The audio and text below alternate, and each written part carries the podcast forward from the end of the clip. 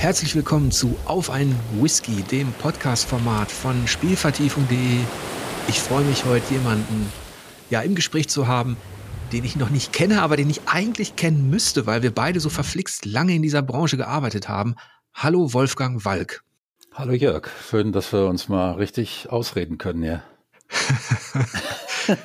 ja, es ist, du bist ja, wenn ich dich jetzt beschreiben sollte, äh, kurz ist das ja gar nicht möglich, weil da sind Berufsbezeichnungen wie Dozent, Producer, Storyteller, Writer, Audio, ähm, äh, Producer ist dabei. Wie würdest du dich denn beschreiben? Ich habe auch schon gesprochen, Rollen gesprochen. Ähm, ja, wie würde ich mich beschreiben? Ich bin einfach umfassend an Games und überhaupt Kunst und allem, was kulturell ist, interessiert. Ähm, bin schon bin wahrscheinlich einer der ältesten in der deutschen Games-Branche. Gar nicht so sehr unbedingt, dass ich einer der ersten war, der da war. Da gibt es Leute, die sind schon ein paar Jahre länger dabei als ich. Aber ich bin auch älter als die, weil ich erst relativ spät dazugekommen bin. Deshalb, ähm, ich war immer einer, der möglichst viel lernen wollte. Ich habe auch sehr viel studiert und aber wenig fertig, weil mich dann schon wieder anderes interessiert hat. Und das erklärt wahrscheinlich, warum ich so viele unterschiedliche Dinge auch in der Spielindustrie gemacht habe es ist auch ganz schön, mal mit Leuten zu sprechen, die noch mehr Erfahrung haben. Ich bin ja Jahrgang 1973, du bist, glaube ich, Jahrgang 61. Genau, ja, ich werde in einer Woche 61 Jahre alt. Und das Schöne daran ist, dass du ja die komplette Pionierzeit, über die wir ja so gerne sprechen, 80er, 90er, ähm, dass du hast Stationen hinter dir, ich weiß gar nicht, wie ich anfangen soll, Blue Byte, Massive, Atari, Ascaron, also vor allem bei den deutschen Studios dieser, dieser, dieser Anfangsphase warst du, warst du ziemlich aktiv. Ne? Ja, aber erst äh, wirklich, also ich hatte zwar seit 1991, äh, äh, soweit ich mich erinnere, aktiv an Computerspielen mitgemacht und die wurden dann teilweise auch äh, auf Disketten bei Data Becker veröffentlicht, aber hauptberuflich oder überhaupt beruflich mache ich das erst seit 1995, was heißt erst? Seit 1995 äh, eine der ersten Produktionen, wo ich dabei war, das, oder die erste, das war ein Adventure, das hieß Chewie Escape from a File für Blue Byte. Ähm, Im selben Jahr dann noch Albion und Siedler 2 Siedler mhm. 2 dann, war dann mein erster Nummer 1 Hit sozusagen, wo ich in den Credits stand. Äh, weitere sollten folgen. Das war damals bei Bluebird nicht so schwer.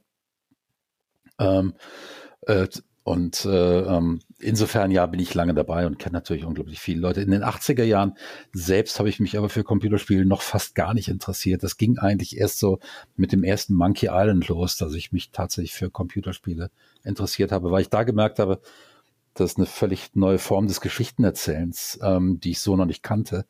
Ähm, klar kannte ich diese Bücher, wo man hin und her blättern muss und so weiter. Das fand ich aber alles immer nicht überzeugend. Monkey Island, dann sah ich alles klar. Mit Computerunterstützung ist diese interaktive Erzählform dann wirklich etwas völlig Neues. Und ab dem Augenblick wollte ich das eigentlich auch machen, bekam dann eigentlich ohne großes eigenes Zutun die Gelegenheit, die ich dann allerdings beim Stoff ergriffen habe. Ja.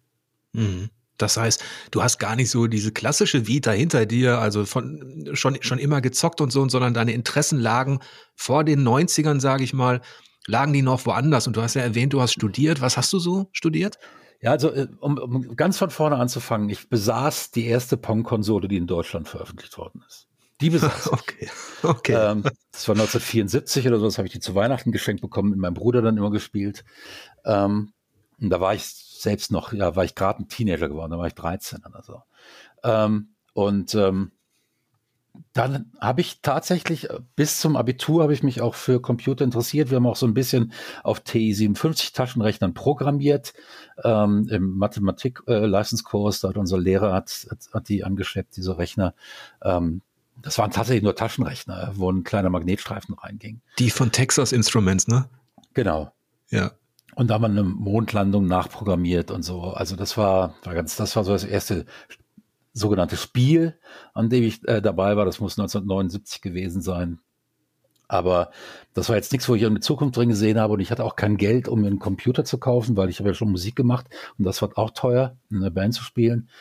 Ähm, so dass ich dann erstmal den Kontakt mit Computern komplett verloren habe.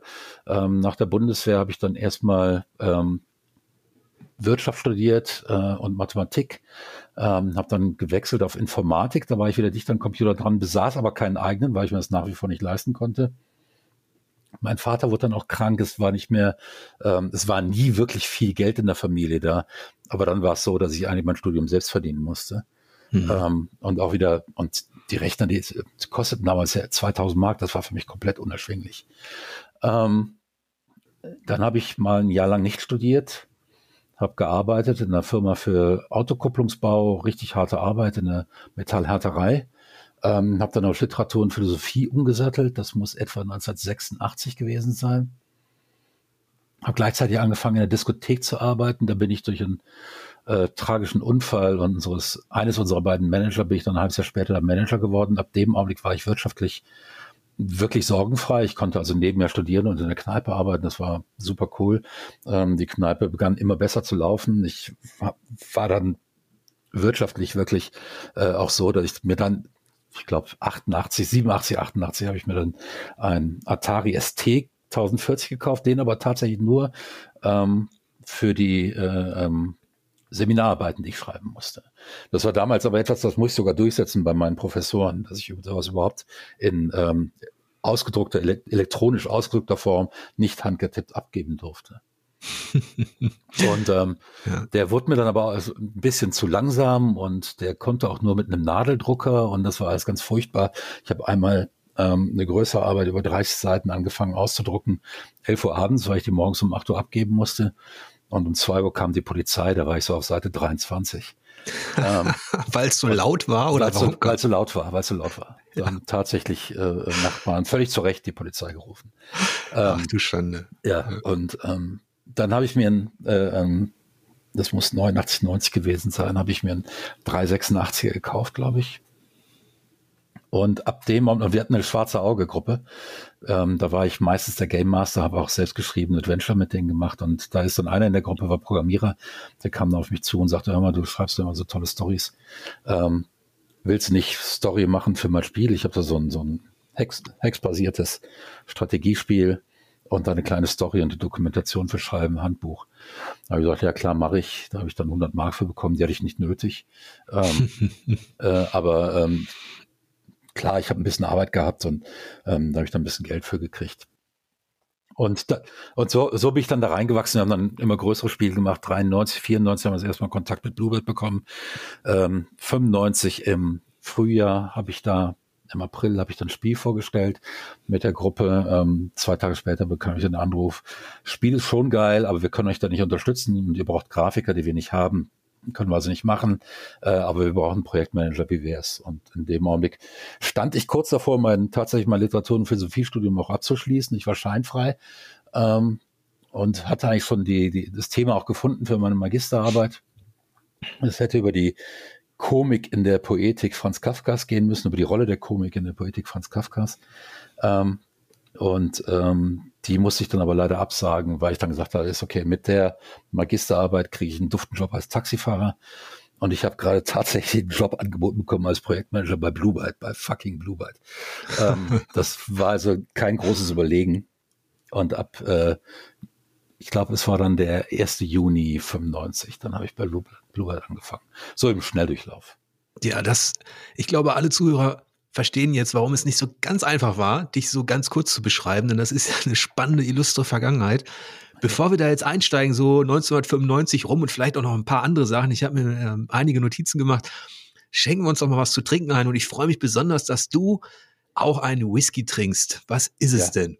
Das ist ein, ein schottischer Single Malt äh, namens ähm, Glenallachie.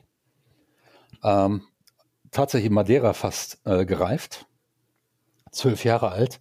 Ein milder, sehr warmer, ähm, goldener Whisky, den ich sehr liebe. Den habe ich letztes Jahr zum 60. geschenkt bekommen. Es ist noch ein kleiner Rest da. Ich denke, ich werde mir eine neue Flasche ordern müssen. Oh, das, das hört sich richtig gut an. Ich kenne den ja. nicht, aber ähm, ich, ich glaube, das wäre auch mein Ding. Was mache ich hier auf? Das ist ein, hoffentlich spreche ich es richtig aus, ein Glen Farkless 105 ähm, Highland Single Malt Scotch Whisky und der hat, da habe ich mich gerade ein bisschen erschrocken, was auch gar nicht so ähm, oft der Fall ist. Der hat 60 Prozent. Boah, nee, meiner hat 48. ja. Und äh, ich habe den auch nicht gekannt, überhaupt nicht, aber er hat sich unmittelbar in die Top 3 meiner Lieblingswhiskys äh, katapultiert.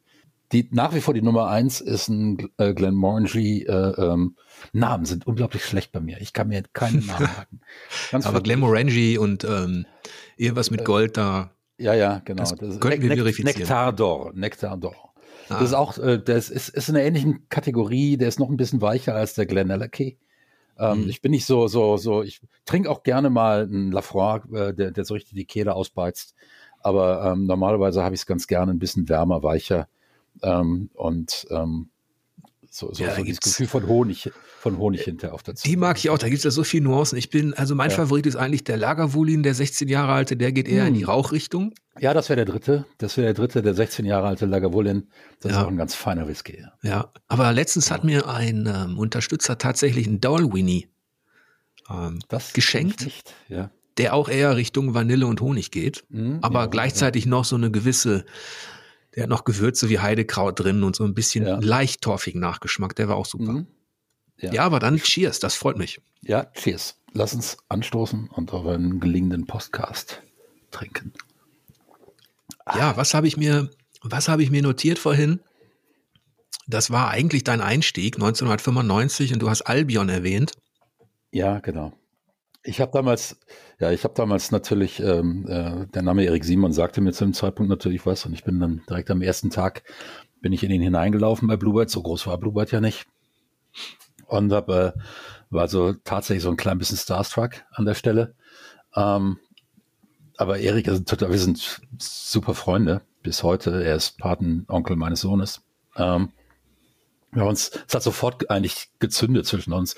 Wir ticken auf sehr vielen Pötten gleich und ähm, das hat äh, sofort Spaß gemacht, über Musik ausgetauscht und, und solche Sachen. Und da bin ich natürlich, weil ich ja doch bei der Entwicklung von Spielen noch relativ unerfahren war, auch wenn wir so zwei, drei Spiele gemacht hatten, aber ich habe halt nicht gecodet und nichts. Also es war mit dem, wie das dann bei Bluebird ablief, null zu vergleichen. Und ähm, es war dann so ein bisschen, ich musste auch so ein bisschen meine Rolle finden da und ähm, bin dann auch sofort in ein paar Spiele reingerutscht, wo äh, offensichtlich Schreibbedarf da war. Ähm, Albion zählte dazu. Für alle, die es vielleicht nicht so ganz einordnen können, ähm, ich habe damals auch sehr gerne Amber Star und Amber Moon gespielt und das waren damals noch sehr innovative Rollenspiele, wo Deutschland auch noch ähnlich wie, wie UK mal eine Zeit lang mit den Bitmap Brothers, da hatte Deutschland auch noch eine andere Stellung, auch äh, war renommierter und ich glaube, Amber Star war auch technologisch sehr weit. Ja, da war, da war mit 3D, ne? Du in den ja, genau. hast dich schon in 3D durch die Gegend bewegt und so weiter. Genau. Das war technologisch schon sehr weit. Leider, leider wurde, wurden diese beiden Titel, Ember Star und Ember Moon, auf dem Amiga ja so oft raubkopiert, dass letztlich, glaube ich, wenig übrig blieb. Ja. Und Albion ist, ist dann der, ja, der geistige Nachfolger gewesen, der aus diesem reinen Fantasy-Szenario so eine Mischung gemacht hat, ne, aus Science Fiction und Fantasy. Ja, genau. Das war, also letzten Endes war es ein Science-Fiction-Szenario aus menschlicher Sicht und ein Fantasy-Szenario mit dem Rest der Kulturen, die da waren. Und ich durfte eine Kultur machen, eine Kriegerkultur, dann die noch geschrieben werden musste. Und ähm, der habe ich dann so, so einen philosophischen Unterbau gegeben. Und äh, mhm. äh, das hat den Erik, glaube ich, schon ein klein bisschen auch beeindruckt. Ich weiß nicht, ob das so, ich, ich habe da tatsächlich Fanpost bekommen darüber, wo, wo Leute sich darüber unterhalten haben oder, oder ihre, ihre Fantasie haben spielen lassen, wie ich das alles gemeint haben könnte. Und das war für mich dann auch eine Lehre äh, darüber, wie, in welchem breiten Spektrum meine Worte, die ich eigentlich sehr konkret in einen ganz bestimmte Richtung geschrieben hatte, dann interpretiert werden konnten. Das hatte mit meiner ursprünglichen Intention teilweise nichts mehr zu tun. Also du hast ähm, quasi so eine Kultur und ein Volk entworfen, ne? Ja, ja, also das, das grafisch war das Volk schon da. Ähm, auch in, von der Spielmechanik war alles klar, wie das, wie das im Spiel. Äh, es war nur letzten Endes musste philosophische ähm, und ähm, äh, mythologische Unterbau geschaffen werden für dieses äh, ähm, für dieses Volk. Also hast du im Grunde das gemacht für Albion, was George R. R. Martin gerade für Elden Ring gemacht hat. Ja, aber nur für diese eine Kultur. Mhm. Ja, nur für diese eine Kultur. Ach, und die anderen Kulturen hatten andere Writer? Das, hat, das, das hatte Erik schon größtenteils geschrieben. Die hatten zu ah. dem Zeitpunkt, zu dem Zeitpunkt waren die ja schon seit zwei, zweieinhalb Jahren, glaube ich, an ja. dem Spiel dran. Ja, ja, genau. Ich weiß gar nicht, ähm, das war, war das Talion, ne? Ambassador und Amber Moon? Ja, genau. Und ähm, der Erik Simon, der auch bei der Talion ja mitgegründet hatte, der Mitbesitzer war, der hatte dann ähm, einen großen Teil des Talion-Teams ähm, zu Bluebird mitgenommen, um da mhm. das schon als Idee existierende Albion ähm, zu entwickeln. Mhm. Weißt du, weißt du eigentlich, was aus diesen, aus diesen Marken geworden ist, bei wem die jetzt liegen, die Rechte? Ich habe keine Ahnung. Okay, ja. Im, Im, Zweifel bei Embracer. Wahrscheinlich bei Embracer oder vielleicht sogar noch beim Erik, ich weiß es nicht. Ja. Keine Weil ich habe mich immer wieder gefragt, ob es, ja, das fragen sich ja viele, die jetzt vielleicht so ein bisschen nostalgisch werden oder sich an ihre Amiga-Zeit zurückerinnern. Da ja. gab es jetzt einige so markante Titel. Mhm. Und ähm, da habe ich mich schon mal gefragt, ob es Oder ist es so, dass das ja. mit dem Übergang des Teams zu Bluebird der Thomas Hersler die IPs gekauft hat? Und dann würden die heute bei Ubisoft liegen. Hm.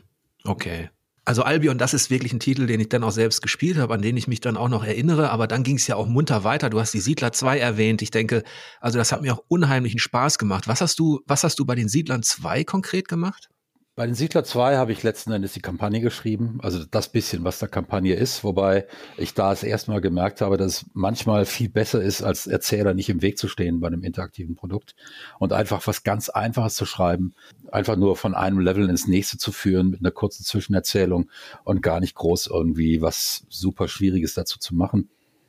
Mhm. Und ähm, das war für mich als äh, interaktiver Erzähler eine ganz grundlegende Erfahrung, die sich später dann auch in meine ganze interaktive Erzählästhetik weiterentwickelt hat, dass ich als Autor erheblich unwichtig bin in, in, einer, in einer interaktiven Umgebung und dass ich viel mehr zu einem Moderator werden muss, mhm. ähm, als tatsächlich zum äh, Schreiben. Ich hatte bis dahin schon äh, zwei Romane geschrieben, noch keinen veröffentlicht, aber schon zwei geschrieben. Hielt große Stücke auf mich als Autor. Heute weiß ich, dass ich damals noch ganz, ganz ähm, als Anfänger eigentlich zu gelten hatte. Ähm, das hat sich erst tatsächlich vier, fünf Jahre später, hat sich mein eigener Schreibstil tatsächlich, mein eigener Erzählstil wirklich herauskristallisiert, meine eigene Stimme. Ähm, was mir damals natürlich nicht klar war. Ich glaube, das ist niemand klar. Nee, das ist wirklich ein Prozess des Schreibens. Ja, ja genau. Und ähm, und aber äh, eben dieses, dass ich letzten Endes nur sage, ja, hier, ich bin Kapitän dieses Schiffes, das hat uns hier eine unbekannte Küste gespült und wir müssen irgendwie wieder versuchen, nach Hause zu kommen. Wir haben keine Ahnung, wo wir sind. Und dann eben über diese Portale, die man immer entdeckt, über diese Inseln. Ähm, das war interessant, weil alle gesagt haben, hey, cool Story. Die ist nicht im Weg, ja. Und ich sage, ja, ist okay, aber ich habe die nur am Nachmittag geschrieben, die komplette Story die kann doch nicht gut sein. Doch, doch, doch, ist gut. Ja, dann habe ich noch ein paar ähm, stilistische Verbesserungen vielleicht vorgenommen, da noch eine kleine Schleife reingebunden ins Haar und das war's. Und ähm, ja, und die Story kam besser an als andere Stories, die ich geschrieben hatte bis dahin für Spiele. Und das war für mich eine ähm, zuerst eine frustrierende Erfahrung, später eine, ähm, eine, die sehr wichtig wurde und sehr formativ für mich als äh, Ja, auf, auf jeden Fall kommst du ja noch aus einer Zeit, wo es auch nicht unüblich war, dass der Coder, Grafiker und Storywriter ein und dieselbe Person waren. Ja, im Gegensatz zu denen konnte ich tatsächlich schon ein bisschen schreiben. Ja. Ähm, zu dem Zeitpunkt. Also das, das, was ich bis dahin in Spielen gesehen hatte, jetzt nicht in Spielen wie Monkey Island, die, wo es exzellente Dialoge drin, äh, aber die meisten anderen Spiele, die ich gab, da dachte ich, um Gottes Willen, wie ist denn der Text durch die Redaktion gerutscht? aber klar, ähm, natürlich, es war, waren kleine Teams und äh, da musste noch ein Text hin und die Story war eh unwichtig. Ähm, und das habe ich damals alles gelernt und kam auch sehr schnell von meinem hohen Ross runter, was das anging. Und da muss ich den Leuten bei Bluebird, die damals da gearbeitet haben, wirklich ganz, äh, ganz erheblich danken, dass sie das auf eine Art und Weise gemacht haben, die für mich nicht unnötig schmerzhaft war. Ähm, das war ähm, die Art und Weise, wie die mich daran geführt haben, war unglaublich kollegial, ähm, überhaupt nicht. Und ich meine, da waren Kapazitäten dabei, wie der Bernhard Evers, der Battle All 2 gemacht hat, der Thomas Häuser, der ähm, äh, Siedler 2 beinahe im Alleingang gecodet hat ähm, und so weiter. Das waren Leute, die, die die waren damals eigentlich schon Legenden. Und die haben mich nicht ausgelacht, sondern die haben gesagt, ja komm, lass mal, der, der strengt sich an und den kriegen wir schon dahin, dass der auch mal gut wird.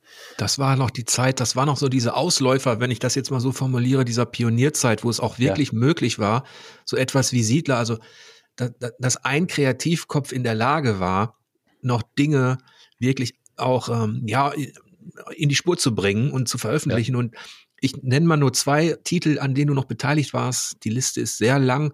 Battle Isle, da warst du beteiligt im Jahr 2000 und Aquanox im Jahr 2001. Ja, Aquanox, äh, die habe ich natürlich, die Jungs habe ich natürlich kennengelernt über Schleichfahrt. Die haben ja für Bluebird Schleichfahrt gemacht. Ähm, der äh, Alexander Jorias und Ingo Frick und Oliver Weirich. Äh, da habe ich die kennengelernt. Da habe ich tatsächlich auch die Kampagne gecodet in der Skriptsprache äh, für Schleichfahrt. habe noch ein paar zusätzliche Dialoge geschrieben zu den Dialogen des leider viel zu früh verstorbenen Helmut Halfmann. Äh, und als ich dann bei Bluebird aufhörte, bekam ich relativ zügig einen Anruf äh, vom Alexander Jorias. Der sagte, hör mal, willst nicht bei uns äh, weitermachen? Und das habe ich dann auch getan. Die haben damals schon an Aquanox gearbeitet, ähm, hatten ein paar Probleme vor allen Dingen mit der Organisation des Teams auch noch ein paar mit der Spielvision. Es war noch nicht allen im Team klar, was das genau für ein Spiel werden soll. Es gab einen speziell, der wollte eigentlich eher eine Unterwassersimulation schreiben, aber es sollte mehr ein Actionspiel werden. Ähm, und da war ich dann mit meiner inzwischen doch fünfjährigen Projektleitungserfahrung dann schon jemand, der dem Team auch sofort weiterhelfen konnte, denke ich. Mhm. Und der das dann relativ zügig ähm, mit meiner Hilfe haben wir das dann ziemlich zügig auf die Reihe gebracht und haben das Spiel dann auch einigermaßen pünktlich und in Quality abgeliefert. Ja. ja, 2000, 2001, das war auch die Zeit, wo ich dann eingestiegen bin als, als Spielekritiker, ähm, wo ich mich nach der Uni dann auch eigentlich mehr oder weniger zufällig da hineingebracht habe mit so, mit so einem Probetest von Icewind Dale, glaube ich. Das war ja auch noch die Zeit der isometrischen Rollenspiele. Ja. Äh, da sind wir jetzt. Und auch so ein Aquanox, wenn ich jetzt zurückdenke, da hatte auch die deutsche Entwicklungslandschaft noch so eine, ja, soll ich es Hochphase nennen oder so eine, hm, da konnte man durchaus noch davon ausgehen, dass da auch innovative Projekte am Start sind, ne? Ja, auf der einen Seite das, ähm, das war, ich möchte an der Stelle nochmal auf Incubation zurück, das war noch zu Bluebird-Zeiten, mhm. ähm, das äh, ein damals sehr hochgeschätztes und bis heute hochgeschätztes ähm, rundenbasiertes äh, äh, Taktikspiel war, ähm, das aber vor allen Dingen technisch brillierte, dadurch, dass es tatsächlich, glaube ich, das erste war, das wirklich in, echt, in Echtzeit 3D, komplett 3D Indoors war, dabei ziemlich geil aussah für seine Zeit. Heute guckt man drauf und sagt, wow, was ist das? Aber vor allem hatte es die ersten Echtzeit 3D-Szenen, die über mehrere Räume liefen. Die also nicht in das erste, das war ein paar Monate vorher rausgekommen, war tatsächlich, glaube ich, Tomb Raider. Das Original erste Tomb Raider, das hatte schon Echtzeit 3D-Szenen, die waren aber alle Station, stationär in, an einer Stelle. Und wir sind teilweise dann echt über andere Räume gegangen und haben äh, äh, da mit Kamerafahrten gearbeitet und haben das tatsächlich vom Ton her synchron hinbekommen. Und das hört sich heute trivial an, das war aber damals überhaupt nicht trivial weil auf allen möglichen verschiedenen Rechnern das Ding in unterschiedlichen Framerates lief und äh, unterschiedlichen Geschwindigkeiten. Und man musste den Ton darauf synchron kriegen und der Ton konnte nur von der CD äh, laufen. Hm. Der lief also weg von der CD. Das heißt, wir mussten zusehen, dass auf allen Rechnern diese Cutscene in der exakt gleichen Geschwindigkeit läuft, weil der Ton von der CD immer in der gleichen Geschwindigkeit lief. Und das war alles andere als äh, äh trivial. Und ich weiß, dass äh, ich glaube, es war 98 oder 9, 97 kam das raus. Und 98 oder 99 äh, in London kamen dann die Jungs von Valve rüber zu uns und wollten wissen, ob einer dabei ist, der das gemacht hat. Und da war ich natürlich hier, ich. Und dann sind die von mir, die von mir fast in die Knie gegangen, haben gesagt, also das Spiel hat ihnen ungefähr zwei Monate Entwicklungszeit gekostet, wo das gesamte Team Incubation spielte. Ähm, und äh, das hätte sie also derartig, äh, und sie wollten mir jetzt was zeigen. Und dann habe ich dann eine Privatführung bekommen auf dem Valve-Stand über neueste Technologien, an denen die gerade arbeiten. Ähm, das erinnere ich noch sehr, sehr genau. Das war sehr, sehr geil. Das sind äh, schöne Erinnerungen, auch vor allem ähm, wichtige technische Pionierleistungen. Ja. Deutschland war damals technisch immer mitführend. Es war also beispielsweise hat Blue Byte, glaube ich, die erste, äh, nee, nee, Quatsch, äh, die Jungs, die Schleichfahrt gemacht haben, haben die erste 16-Bit Open World 3D Engine gehabt, weltweit. Ähm, wir hatten eine 3D Engine, die weltweit mit ganz weit mit vorne war bei Bluebird. Ähm, also es war, es war äh, schon tatsächlich technisch waren wir ganz vorne mit dabei. Aquanox war auch natürlich technisch auch wieder dabei. Da gab es eine Zeit lang sogar eine sehr beliebte Benchmark, die aus der, äh, ähm, aus der äh, unserer 3D Engine, ähm, das war die, die, ähm, wie hieß sie, ähm, äh, krass, die krass Engine, genau. Das war eine Zeit lang ein sehr beliebter Benchmark ähm, international, um Grafikkarten zu messen. Ähm, leider war es so, dass irgendwann mal der Punkt kam, wo man ohne Investmentkapital ähm, die Teams nicht mehr hinbekamen, die da noch mithalten konnten. Und weil das in Deutschland ein absolutes Unding war für irgendeinen Investor in in ein Computerspiel zu investieren. Ähm, zur Erinnerung, wir waren da, damals gingen die großen Diskussionen los mit den Killerspielen. Ähm, fiel Deutschland dann gnadenlos zurück in den Nullerjahren. Nicht nur wegen der politischen Situation, sondern auch durch hausgemachte Probleme. Joe Wood, zu denen Massive damals gehörte, war wenig mehr als ein Börsenbetrugsunternehmen, das muss man leider heute so sagen. Da kann ich auch noch einiges erzählen. Ähm, ich, ich füge eventuell noch hinzu, ähm, ins Jahr 2001, glaube ich, da füge ich noch mal Gothic hinzu. Ja, da war ich eigentlich nicht dabei. Also das ist jetzt tatsächlich nur dann, weil Gothic äh, dann auch bei Jowood landete, äh, wird mein Name manchmal im Umfeld von Gothic mhm. erwähnt. Damit hatte ich tatsächlich dann entwicklungsmäßig nichts zu tun. Obwohl es, ähm, also ich spreche jetzt vom ersten Teil, das war ja auch eine Pionierleistung. Ja, absolut. Ähm, vor allem was jetzt die, die Spielmechanik, also die interne KI-Mechanik angeht, das ähm, Verhalten der Figuren und so weiter. Das ist die Zeit, in der ich dann ja auch als, ja, als Spielekritiker aktiv war und wo ich, wo ich da meine höchste Wertung gezückt habe. Jetzt versuche ich mal einen dramatischen Sprung. Ja. Jetzt haben wir deinen Hintergrund ähm, analysiert und auch diese 2000, 2001er Jahre und auch, glaube ich, klar gemacht, dass da einige Dinge ja, die konnte man Pionierleistung nennen. Deutschland war als Entwicklungsstandort, zumindest im kreativen Bereich, technologischen Bereich, wettbewerbsfähig und es gab auch herausragende Spiele, interessante Spiele. Jetzt springe ich mal in diese dunkle Zeit. ich weiß nicht, du hast es schon anklingen lassen mit Investitionen und so weiter und auch mit dem, mit der Stellung des Spiels in der Gesellschaft. Warum führte das nicht dazu, dass dann auch in Deutschland ich sage jetzt mal ganz salopp, große Publisher mit dem Mut entstanden sind, große Studios. Man gibt, es gibt natürlich immer noch Ausnahmen, wir können über Crytek reden, aber warum ist dann so wenig passiert und warum ist Deutschland dann eigentlich so ein bisschen wieder zurückgefallen, ja, zu so einem Free-to-Play-Standort, so in so ein gewisses Mittelalter der, der, der billigen Produktion? Das ist ein ganzer Blumenstrauß an Gründen. Ähm, und äh, die zusammen haben letzten Endes zu einem Meltdown geführt. Der erste ist, Deutschland ist prinzipiell schon immer ein konservativer Investmentstandort gewesen. Risikokapital geht hier nur in Firmen, wo es eigentlich kein Risiko mehr ist, da zu investieren. Das heißt, du musst als Firma nachweisen, dein Businessmodell wird Erfolg haben, in jedem Fall. Und dann kriegst du vielleicht Geld.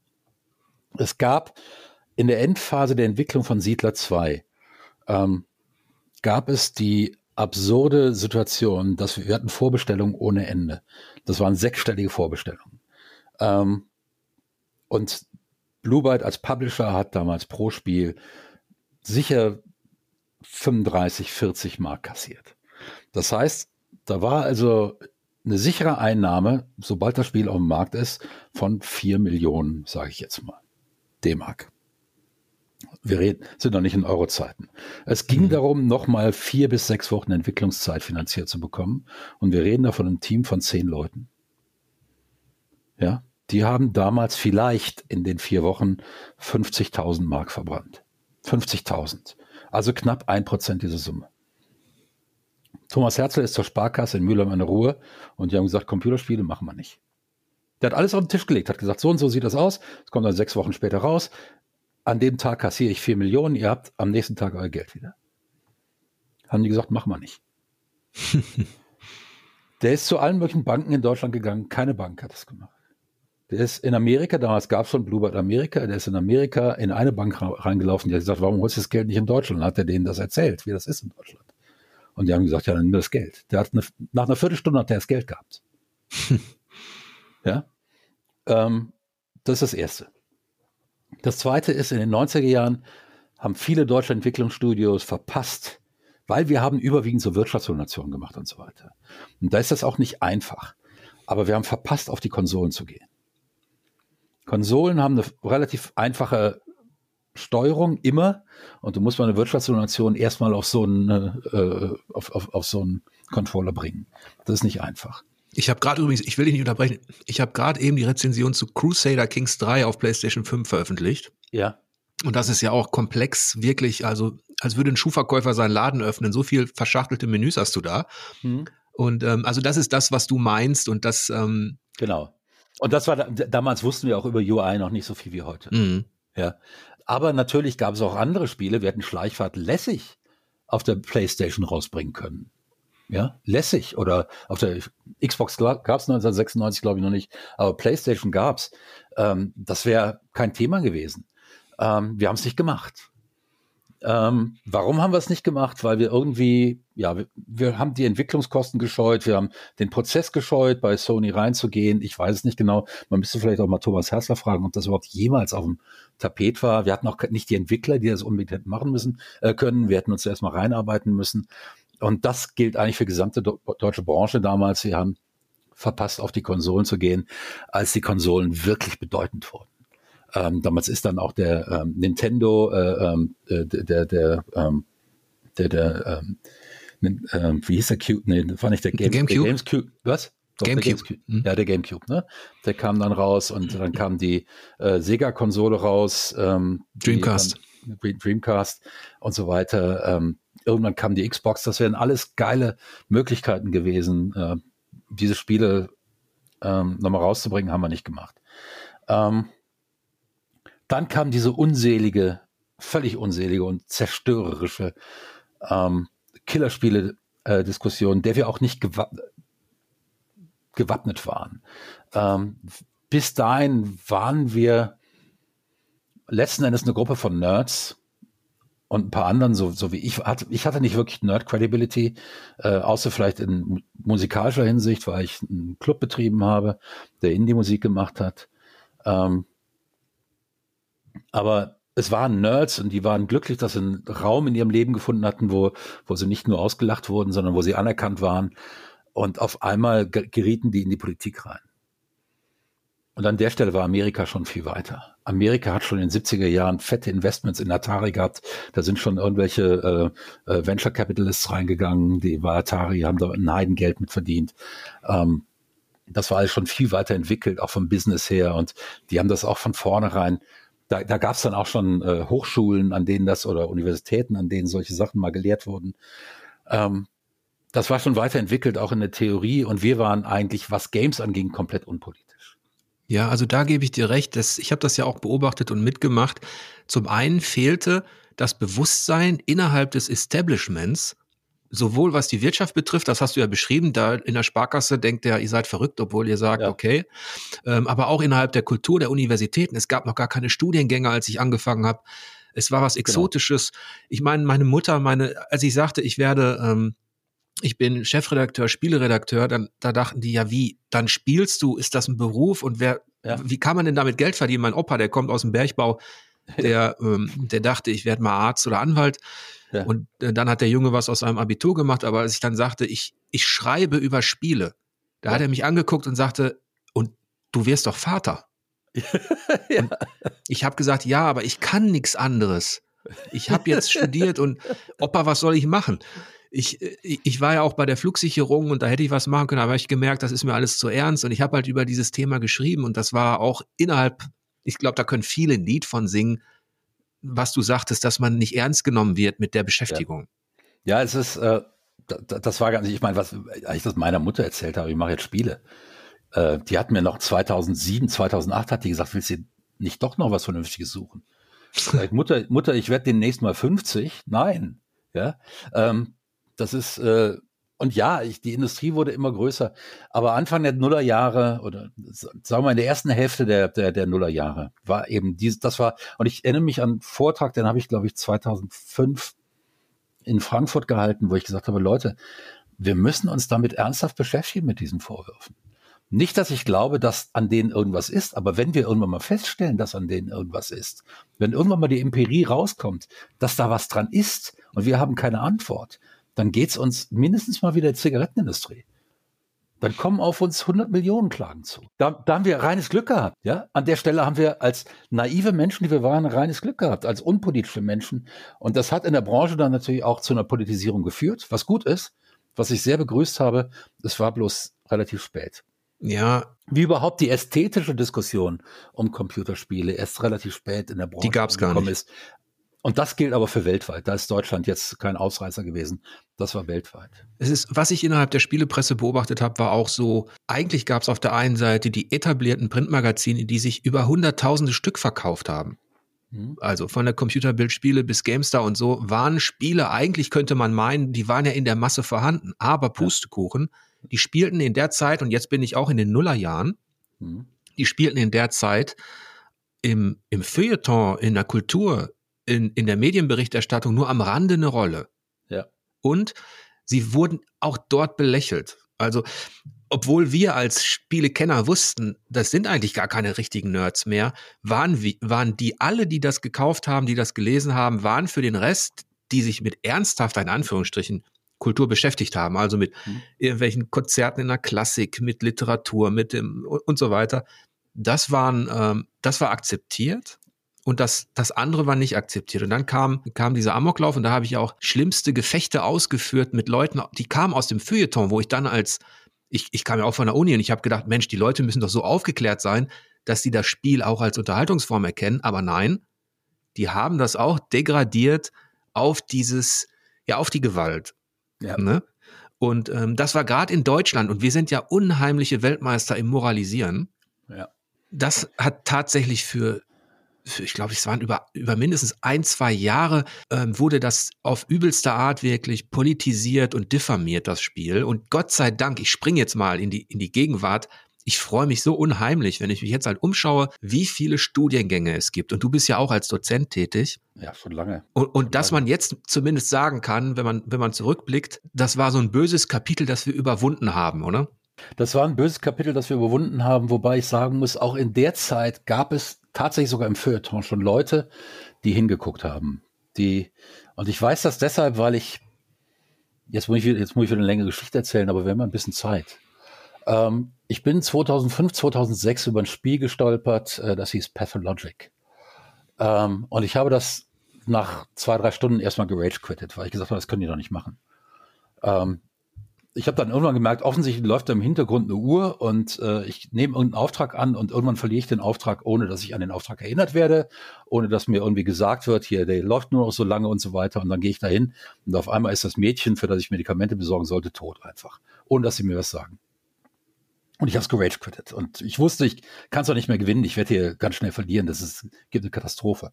Es war auch nicht unbedingt ein gutes Spiel. Es hatte, hat in der, im UI einiges falsch gemacht und so weiter. Ähm, war ein russisches Spiel. Und ich dachte, ja, ein paar interessante Ideen sind ja dabei, aber das kannst ja nicht machen. Und dann habe ich so 14 Tage gebraucht, bis ich gedacht habe, wieso eigentlich, ich habe den Auftrag, ich weiß, das Mädchen ist schwer krank, ich sollte mich bemühen, dass sie möglichst bald ihre Medikamente bekommt, eigentlich nur aus der Erzählung her. Und ich komme ja eigentlich aus der Erzählung und in dem Moment habe ich gemerkt, dass ich eigentlich schon von diesem westlichen Game Design total verdorben war. Äh, wenn mich, mich das UI nicht wirklich mit der Nase in den Misthaufen stößt, mache ich nichts. Ähm, das ist wie eine Katze, der, der ich die Nase in den Kackhaufen stoßen muss, wenn sie irgendwo, wenn sie nicht in die Kiste gemacht hat, so dass sie lernt, dass sie in die Kiste zu machen hat. Irgendwie sowas. Und ich dachte, ich sollte eigentlich intelligenter sein als eine Katze, vor allem wenn es ums Narrative geht. Und dann habe ich mir das Spiel nochmal genauer angeguckt und habe dann angefangen, es nicht unbedingt zu lieben, weil das Spiel ist hart, das Spiel ist böse. Ähm, aber das Spiel hat mich dazu gebracht, ähm, die einzige Knarre, die ich hatte, und man muss auch mal schießen in dem Spiel, ähm, mit zwei Kugeln, es waren noch zwei Kugeln drin, für eine Flasche Milch zu verticken, damit ich nicht verhungere. Und das kannte ich aus keinem anderen Spiel.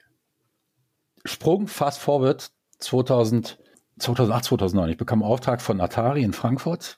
Ich soll mir mal ein paar äh, äh, ähm, Spiele angucken.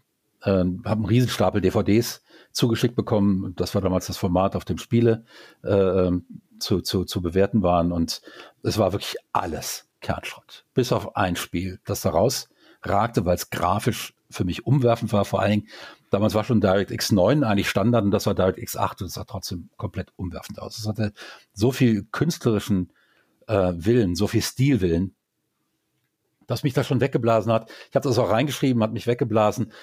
kommerziell kann ich es wahrscheinlich nicht empfehlen, weil das ist äh, ein Kunstspiel. Das ist was für euer Portfolio, wenn ihr sagen wollt, wir machen auch sowas, aber ihr werdet damit wahrscheinlich kein Geld verdienen. Ähm, und ich dachte, ich höre nie wieder davon, weil dem Publisher zu schreiben, ihr werdet damit wahrscheinlich kein Geld verdienen, ist normalerweise ähm, die Guillotine für das Spiel. Und ähm, zwei Monate später ruft mich der Stefan Weil an von Atari und sagt ja hier, ähm, dieses Spiel The Void, wir haben das gesigned, machst du den Producer? Und ich habe gesagt, wie, ihr habt das Spiel gesigned? Ich habe gesagt, ihr verdient damit kein Geld. Ja, sagt er, äh, wir haben uns das nochmal angeguckt, wir denken, wir können damit vielleicht Geld verdienen. Ist auch nicht teuer, wir haben nochmal äh, äh, 250.000 Euro oder sowas äh, angepackt äh, und das kriegt der Publisher und damit sollen die, die Änderungen, die du sehen würdest, damit das Spiel ein kommerzieller Erfolg werden kann, die sollen die umsetzen. Wie, wie hieß das Spiel? Und das Spiel ist später äh, unter The Void. The Void, ach so, okay. Mhm. The Void. Und ähm, dann wurde ich also nach Moskau geflogen, um die Entwickler zu treffen und ähm, kam also am Flughafen in Moskau an, an einem der Flughäfen in Moskau, ich weiß nicht mehr welcher es war, bekam eine SMS vom Entwickler, ja, tut mir leid, stehe im Stau, kommen wahrscheinlich so eine Dreiviertelstunde später. Und dann dachte ich mir schon, alles klar, der will mir zeigen, welchen Stellenwert ich habe. Westlicher Producer bei einem Moskauer Studio, das ein Kunstspiel gemacht hat, kann man sich vorstellen, wie geil die auf mich waren. So, jetzt mal erstmal einen Schluck Whisky trinken. Und dann kam also dreiviertel Stunden später, kam der Typ an, stellt sich vor als Nikolai und äh, lud mich in sein altes Auto und fuhr mich in die Stadt und ähm, hat mich gefragt, ja, ob ich schon mal überhaupt schon mal irgendein russisches Spiel gespielt hatte und ich erinnere mich also an dieses Pathologic und ich sagte, ja, da habe ich mal eins gespielt, das habe ich zuerst gerage quittet. Später fand ich, dass es einige extrem interessante Ansätze hat und Du warst gut. bei dem Icepick Studio, ne? Ja, ich war bei Icepick Lodge, genau. Das und wir sind jetzt im Jahr 2008. Wir sind ja. jetzt im Jahr 2008 und er hat gesagt, äh, das wäre also ein geiles Spiel gewesen, ob er die Entwickler kennt und er sagte zu mir, das waren wir. ich war also noch nicht mal so schlau gewesen, mal zu gucken, ob das nicht vielleicht das gleiche Studio gewesen ist. Und einen entsprechenden Eindruck muss, muss Nikolai von mir gehabt haben. Und dann fuhr er mich als erstes nicht ins Studio, sondern in die Tretjakow-Galerie. Das ist also eines der bedeutendsten äh, Kunstmuseen Moskaus, spezialisiert für ältere Kunst, ältere russische Kunst. Und da zeigte er mir vier Bilder und wir unterhielten uns über die Bilder. Und ich merkte also, spätestens beim zweiten Bild wusste ich, ich werde examiniert über Kunst. Und wir unterhielten uns aber ganz gut. Ich hatte ein ganz gutes Gefühl und äh, wir stiegen ins Auto und dann sagte er zu mir als erstes, okay, you can be our producer. Ich hatte also das Examen bestanden. Ähm, und ab dann verstanden wir uns gut, dachte ich. Und wir verstanden uns auch gut. Und ähm, Kommunikation lief also in Englisch und wir haben das Spiel gemacht und ich habe die Sprachaufnahmen gemacht in, in, in, für Englisch und Deutsch in Berlin äh, beim Peter Weinsheimer, ähm, der mir ein paar tolle Sprecher rausgesucht hatte. Das lief also wirklich gut. Und das Spiel kam raus und Nikolai schrieb mir dann zurück. Er hatte die Sprachaufnahmen dann kontrolliert und dann schrieb er mir zurück und zwar auf Deutsch. Ich wollte dir das irgendwann verraten. Ich spreche Deutsch nicht gut, aber ich verstehe es und ich kann es schreiben. Ich kann auf Deutsch lesen im Original. Und äh, ich muss sagen, die deutsche Fassung ist die beste Fassung von allen Sprachfassungen. Und ich dachte, wow, cool. der hat dich die ganze Zeit verarscht. Der wusste, wenn ich irgendwie auf Deutsch zum irgendwas gesagt habe oder das wusste er ganz genau, was ich sage. Und ich hatte keine Ahnung, dass er mich versteht. Das sind halt Schachspieler. Das ist eine Schachspielernation. Die verraten einem nur das, was sie einem unbedingt verraten müssen. Ähm, tatsächlich ist aber dann The Void im deutschen Feuilleton tatsächlich relativ hochklassig besprochen worden. Äh, Frankfurter, äh, soweit ich weiß, ähm, es gab zwei, drei Tag äh, wichtige Tageszeitungen, die es besprochen haben im Feuilleton. Und da merkte ich das erste Mal, ist okay, das geht auch. 2009, wir sind eigentlich immer noch in den Ausläufern der Killerspieldiskussion, ähm, aber das geht auch. Computerspiele, die ihren Kunstwillen demonstrieren, werden zumindest schon mal da akzeptiert und die sind sehr freundlich besprochen worden. Ja, jetzt, jetzt muss ich dich natürlich fragen, weil das Jahr 2008 und Atari, da klingeln bei mir so die, ja nicht die Terrorglocken, aber da hatten wir den, den, ja, den, den, den härtesten Disput mit einem Publisher, einen Rechtsstreit. Also Atari wollte uns damals die, ich habe eine Rezension geschrieben zu Alone in the Dark, daran warst du ja. nicht beteiligt. Nee. Ähm, aber die wollten uns per Anwalt ähm, dazu zwingen, die Rezension offline zu nehmen und ähm, zurückzunehmen. Hast du das mitbekommen? Das habe ich am Rande mitbekommen, ja. Das war aber nicht meine Baustelle und ich war ja auch nicht äh, fest angestellt. Ich war ja nur äh, eine Hired Gun für Atari. Ja. Ähm, da habe ich mich was, auch nicht groß, groß eingemischt. Was ich damit nur sagen möchte, ist, dass diese Kultur auf Publisher-Seite, du hattest ja erläutert, da fehlte die, die Risikobereitschaft sowohl bei den Banken als auch, wenn ich dich richtig verstanden habe, eben bei Publishern, wenn die nicht sicher waren, dass die damit Umsatz, Umsatz machen. Es gab aber auch auf, auf der Spielebranche-Seite so gewisse Verwerfungen, möchte ich das mal, so möchte ich das mal formulieren, dass man das Gefühl hatte, dass bestimmte Publisher eben sich Dinge rausnehmen gegenüber der Presse, aber eben auch gegenüber Entwicklern.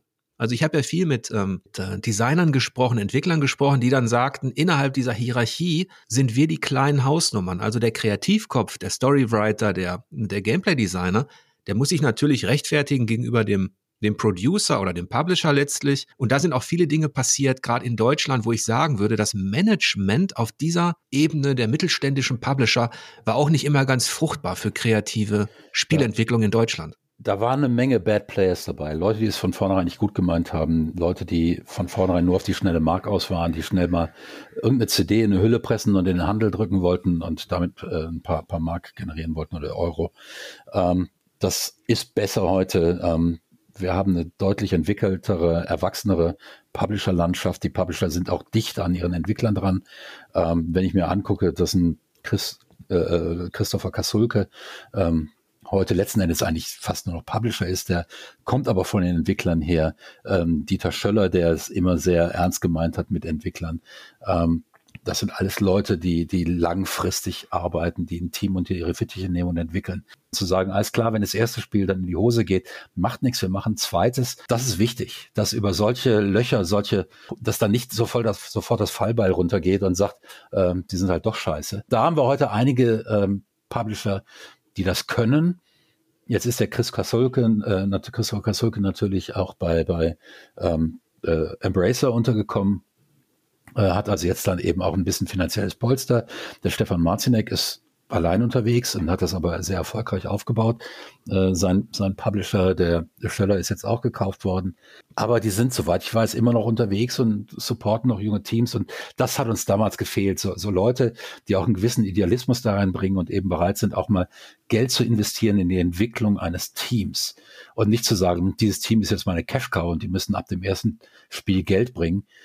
Ähm, das vor allem in einem rapide sich entwickelnden Markt, der ja alle zwei, drei Jahre, gerade in Nullerjahren, ein neues Geschäftsmodell hervorgebracht hat. Ich war ja immer der festen Überzeugung, also in meinem Berufsverständnis als Kritiker, obwohl ich genau weiß, wie schmerzhaft das für alle Beteiligten sein kann, wenn man irgendetwas kritisiert an einem Projekt, in dem so viel an dem so viele Leute arbeiten, in dem so viel Leidenschaft steckt und wo du letztlich dann eine Rezension liest über, weiß ich nicht, drei, vier Seiten und dann werden Dinge überhaupt gar nicht wahrgenommen, die vielleicht unheimlich wichtig waren für das Entwicklungsteam. Ja. Ich war immer der Überzeugung, dass der Kritiker mit dem Kreativkopf, dem Entwickler, dem Designer, dass die eigentlich in einem Boot sind, weil eigentlich wollen beide bessere Spiele.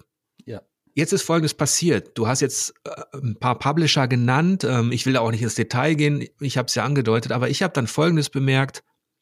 Das Feedback, was dann kam von der Seite der, der Producer, der Publisher, das wurde dann immer tyrannischer, insofern, als dass man erwartet hat von der Presse, dass die bestimmte Dinge, weil die eben aus Deutschland kommen, weil die eben, ja, äh, unter schwierigen Bedingungen produziert werden, keine Ahnung, dass man die bitte eben auch hofiert quasi. Ja. Ich weiß, das ist weit weg von dem, was dein, dein Aufgabenbereich war, aber das war etwas, das habe ich dann vor allem von so Publishern bemerkt, die so mittelständisch unterwegs waren. Joe Wood war ein Extrem. Ja. Also das war eigentlich wirklich unverschämt, was die gemacht haben. Ich habe Atari genannt und da habe ich gemerkt, Anspruch und Wirklichkeit innerhalb der deutschen Spielebranche klaffen auch in diesem Bereich auseinander, also Kreativköpfe und Producer oder, oder wie hast du das erlebt? Wie ich das erlebt habe, ist, dass die Publisher auf der einen Seite nicht in der Lage oder gewillt waren, was von beiden, wahrscheinlich war es eine Mischung aus beiden, ähm, wirklich wettbewerbsfähige Entwicklungsbudgets zur Verfügung zu stellen und auf der anderen Seite aber ähm, dann die 80, 85 Prozent Wertung haben wollten, weil es aus Deutschland kam. Ähm, das habe ich auch so mitgekriegt. Auf der anderen Seite sind sie oft hingegangen und haben den direkten Kontakt zwischen ähm, Entwicklern und Presse äh, angefangen zu kontrollieren. Da stand dann irgendwann mal ständig irgendein PA-Mensch daneben, der dann die Sprachregelung betrieben hat. Richtig. Ähm, und ähm, das kannte ich überhaupt nicht aus meiner Bluebird-Zeit noch in den äh, späten 90er Jahren. Da war ähm, da wurde ich auf dem Presseevent geschickt, zusammen mit Erik Simon. Wir haben Chewy und Albion vorgestellt. Da saß dann die Petra, damals Maueröder. Ähm, inzwischen ist verheiratet, wie wir alle wissen. Und äh, die äh, hat sich eben die Spiele angeguckt und wir haben direkt mit ihr, und da war kein Pressemensch dabei. Irgendwann mal klar, äh, kam dann auch noch ein Pressemensch mit, dann hat man einen Pressemensch, aber der hat sich dann nicht, der hat uns bei uns vielleicht im Vorfeld, hat er gesagt, hier da und da an der Stelle erwarten wir Kritik, äh, vielleicht wenn ihr das so und so formuliert, ist das okay. aber wenn wir dann abgewichen sind und das kam mal überzeugend rüber, wurde auch nicht mehr groß darüber geredet. Ich erinnere mich an die Esther Manga, die leider in der Versenkung irgendwo verschwunden ist. Ich weiß nicht, was sie macht. Ich hoffe, es geht ihr gut. Ähm, die äh, das super gemacht hat, die da immer mitgegangen ist und die äh, immer super freundlich war und uns da auch super gecoacht hat. Aber irgendwann mal war es dann so, dass dir die Presseleute ins Wort gefallen sind. Und in dem Augenblick war für mich dann auch für ein paar Jahre echt der Spaß raus an der Stelle. Und ich habe dann äh, irgendwann mal auch gesagt, entweder ihr lasst mich jetzt mit den Presseleuten alleine oder ihr könnt mich hinten rüberheben, dann schickt ihr euren PR-Menschen hin. Ähm, das, äh, äh, das ist, und, und klar, natürlich hast du manchmal dann eben auch Spiele gehabt, die waren nicht gut. Ja, ich habe Spiele zu vertreten gehabt, von denen ich wusste, die waren nicht gut. Ähm, da, ich wusste, da kriege ich in keinem Fall eine anständige Wertung. Ähm, und äh, am Ende hast du dann gesagt bekommen, ja hier, du hast es versaut. Und äh, dann dachte ich mir, ja gut, äh, wenn ihr nur so und so viel für ein äh, im Jahr 2009 für, oder 8 für einen First-Person-Shooter äh, äh, übrig habt und erwartet, dass ihr ein Triple-A-Segment mitspielen, ähm, tut mir leid, geht nicht. Damit hast du im Grunde genau das Kernproblem dessen beschrieben, was, wo ich sagen würde, das hat auch mit dazu beigetragen, dass sich Deutschland nicht richtig entwickeln konnte, weil ich genau das beobachtet habe. Zum einen, du hast Sprachregelungen, das hört sich ja nach einem tyrannischen Regime an. Das war tatsächlich so, dass du das Gefühl hattest, du kannst nicht direkt mit den Kreativköpfen reden, mit den aus, aus den deutschen Studios, sondern da ist immer ein PR-Mann dazwischen, ja. der dann auch dafür sorgt, dass bestimmte Dinge dann eben so veröffentlicht werden. Das hat mich schon immer angekotzt. Ich wollte immer mit den Leuten sprechen, die die Vision hatten, ähm, die das Design machen und nicht mit einem PR-Manager, der mir was vorspielt, gelangweilt und dann noch sagt, wie geil ist es denn? Ich erinnere mich noch so genau an, an diese Risen-Präsentation, die ich hatte. Ähm, die wollte ich eigentlich, ich, ich wollte mit den Kreativköpfen sprechen auf der Messe und dann spielt mir ein PR-Manager das vor und meint, du kannst ja Notizen machen und rennt da eine halbe Stunde durch einen Dungeon, wo nichts drin ist. und, und, und kloppt irgendwelche Monster weg. Ich so, guck mal, was soll ich jetzt in der Vorschau schreiben? Dass ich durch irgendeinen Tunnel gelaufen bin, wo du was wegmoscht? Ja. Wie viele Jahre nach Baldur's Gate? Ich, was erwartest du von mir? Und wir waren natürlich ein bisschen ein frecher, ein bisschen, vielleicht ein bisschen, ein bisschen forscher als Online-Magazin. Und da habe ich gemerkt, ähm, das ist genau das, was du beschrieben hast. Es wurde so eine Barriere aufgebaut und Spiele, die eigentlich mittelmäßig waren. Und zwar deshalb, weil man eben nicht den Mut hatte zu investieren, auch richtig. Ja. Die sollten aber bitteschön auf AAA-Niveau abliefern. Und das ist so diese deutsche Hybris, diese Arroganz, die da entstanden ist. Und ich habe dann festgestellt, das ist systemisch deshalb etabliert worden, schon bei Alone in the Dark, dann auch bei Gothic 3, weil sich, und das ist jetzt eine Kritik an meiner eigenen Zunft und nicht an den Publishern, weil da muss man zumindest sagen, ein Producer, ein Publisher, was ist sein erstes Ziel? Dass du natürlich Umsatz machst. Das ist, was soll ich daran kritisieren? Das ist sein Beruf. Ja. Aber die Presse, die hat halt gerade in dieser Zeit so unheimlich die Beine breit gemacht und auch mitgemacht, dass ich quasi gemerkt habe, du redest mit deinen Pressekollegen über diese Vorschau, die war öde, du würdest höchstens befriedigend oder ausreichend geben und alle sind sich einig und dann liest du die Veröffentlichung online oder im, im Heft und die Leute sagen, wie geil das ist. Ja. das heißt, das System hat funktioniert und zwar, weil die Presse die Beine breit gemacht hat. Das hat eine, eine ganze Weile funktioniert und das hat uns nicht gut getan weil äh, dadurch von Publishern auch der Druck auf uns immer höher wurde, dass gesagt wurde, hey, guck, guck an, das ist auch noch ein Team von zwölf Leuten und die haben die Preview hingelegt. Ja. ja. Und, äh, und dann standst du eben da und sagtest ja, äh, ist ja cool, die haben jetzt in der Preview mindestens mal so ein Rave-Ding bekommen wie irgendein EA-Titel, von dem wir wissen, dass da 80 Leute dran arbeiten oder 100 Leute dran arbeiten. Ähm, das ist nicht möglich, es sei denn, in Amerika arbeiten sie so ineffektiv, dass es lachhaft ist. Und äh, das ist aber auch so eine typisch deutsche Arroganz, äh, dass wir halt effektiver sind als andere. Ähm, was manchmal ja vielleicht sogar stimmt, aber manchmal eben auch nicht und manchmal sind wir auch ineffektiver. Ähm, Tatsache ist, wir sind in den Budgets in den Nullerjahren, also eigentlich schon in den späten 90ern, aber in den Nullerjahren wurde es dann albern, sind wir so nach unten gerutscht, dass wir letzten Endes maximal noch B-Produktion anbieten konnten ähm, in den Nullerjahren. Und ähm, das, äh, das waren noch ein paar Jahre, da hat mir mein Job nicht mehr wirklich Spaß gemacht und ich habe dann auch irgendwann gesagt, also mit Presse und so weiter will ich halt nichts mehr zu tun haben, weil ich muss die anlügen, wenn ich eure Erwart euren Erwartungen äh, entspreche. Ich kenne die meisten von denen. Damals kannte ich die meisten äh, von, von, aus Messe von Bluebird-Jahren. Ähm, und die erwarten eigentlich von mir kein Bullshit. Und jetzt muss ich denen aber Bullshit erzählen. Will ich nicht. Schickt eure PR-Leute vor. Das Schlimme daran ist, ne, ich, ich kann das nachvollziehen, so ging es mir auch. Ich habe da auch ein bisschen die, es wurde ja auch aggressiv dann im Ton. Wir haben das ja dann auch teilweise veröffentlicht, also dass man am Telefon angeschrien worden ist, ob man die Arbeitsplätze der Leute riskieren will mit seiner Wertung und so weiter. Dabei hat man einfach nur Folgendes gemacht. Man hat sich ein Spiel angeschaut, man hatte jetzt nicht diesen Nationalitätenbonus oder irgendwas. Ja. Und man hat dieses Spiel als Kritiker zockst du natürlich auch über den Tellerrand hinaus, musst ja. du. Und dann vergleichst du das mit den Produktionen aus Japan, aus den USA, keine Ahnung, da waren die Unterschiede, die wurden halt innerhalb dieser Jahre immer deutlicher. Und ich glaube, das ist auch ein hausgemachtes Problem gewesen, weil eben genau dieser Prozess, dieser, diese Machtverteilung bei Publishern hat dafür gesorgt, dass die Kreativköpfe nicht mehr wie Anfang der 2000er, wo, wo du von gesprochen hast, dass da jemand zu einer Sparkasse geht, der selber das Spiel gemacht hat. Ja. Und der da mit, mit Leidenschaft dafür brennt, der will, und dann wird er halt enttäuscht. Dann kam die Phase 2005er, 6er Jahre und so weiter, wo man das Gefühl hatte, da wird einem eben, ja, nicht Schund für Gold verkauft, aber da wollen deutsche mittelständische Publisher versuchen, alles rauszuholen mit möglichst wenig Investition in die Kreativleute. Ja, da, da, da sind dann eben so Sachen wie Joe passiert und äh, oder die, die Mohun-Leute äh, äh, ähm, für eine Media ähm, die auf einmal, wo die Unternehmen auf einmal einen Börsenwert von mehreren hundert Millionen hatten, ähm, ohne dass irgendein großartiges Spiel drin gewesen wäre, wo man sagte, das ist jetzt eine internationale IP. Ja, ähm, das äh, äh eine IP, die solche Summen trägt, die die entsprechenden Quartalsergebnisse abwirft. Und dann wurden Bilanzen gefälscht und dann wurden äh, äh, wurde Geld versenkt in gigantische Partys und was weiß ich nicht.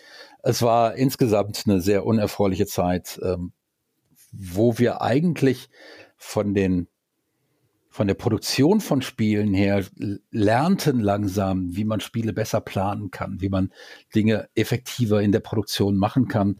Ähm, aber das wurde dann so ausgenutzt und es gab unglaublich viele Burnouts auch. Also ich hatte am Ende von Blue Byte, ähm, Blue Byte geriet da auch in so eine Spirale hinein, weil die, das Unternehmen unbedingt an die Börse wollte damals, was dann nicht geklappt hat, was zu dem Verkauf dann an Ubisoft geführt hat.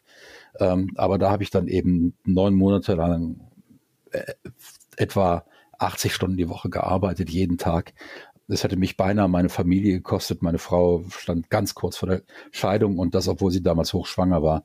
Meine Tochter kam auf die Welt und ich musste mich in der Firma dafür entschuldigen, dass ich bei der Geburt meiner Tochter dabei war. Äh, das war, ich war. Da warst froh. du noch bei Blue Byte? Da war ich noch bei Blue Byte, ja, das war 2000. Ja. Ähm, meine Kinder sind erwachsen. Ähm, meine Kinder kamen 98 und 2000 auf die Welt. Ähm, und äh, aber ja, 2000 war das, äh, da war ich in der Entwicklung von Battle Eye 4, äh, das auch unter einem wahnsinnigen Zeitdruck litt, eigentlich in völlig, eigentlich in einer Zeit komplett entwickelt wurde, die gerade eigentlich heute, heute würde man sagen, das reicht für einen coolen Prototypen und mehr als ein ganz cooler Prototyp war es ja nicht. Jedenfalls, ähm, das, damals war ich echt kurz davor, auch aufzugeben in der Branche muss ich sagen. Und das wurde bei Massive ein bisschen besser, weil ich da selbst dann die Zeitpläne auch bestimmen konnte und weil die ähm, Chefs von Massive gegenüber Joe wird auch durchaus einen breiten Rücken gemacht haben, was Termine anging. Ähm, da wurde es besser, da haben wir sind wir, sind wir in deutlich gesündere Ströme reingekommen. Ich habe mich dann, Massive ist dann mit von Joe Wood pleite gegangen worden. Ähm, das war eine unschöne Geschichte, wo ich mich jetzt nicht, dass ich hinterher noch irgendwelche Schadensersatzforderungen bekomme. Es war insgesamt eine Sache, die ich mit dem Abstand heute als kriminell bezeichnen würde. Nur eine Sache kann ich definitiv sagen, weil ich die weiß. Ich, ich habe Massive äh, ähm, als insolvent gemeldet. Und ich war nur ange und ich war nur Angestellter, ich war keiner der Chefs. Ja. Und ich möchte keinem der Chefs hier einen Vorwurf machen, weil ich weiß, warum die es nicht insolvent gemeldet haben. Ja, ich, ich, ich kann dich da beruhigen. Also das, was ich über Joe Wood sagen würde, ist auch nur ein reiner Dreckshaufen. Ja.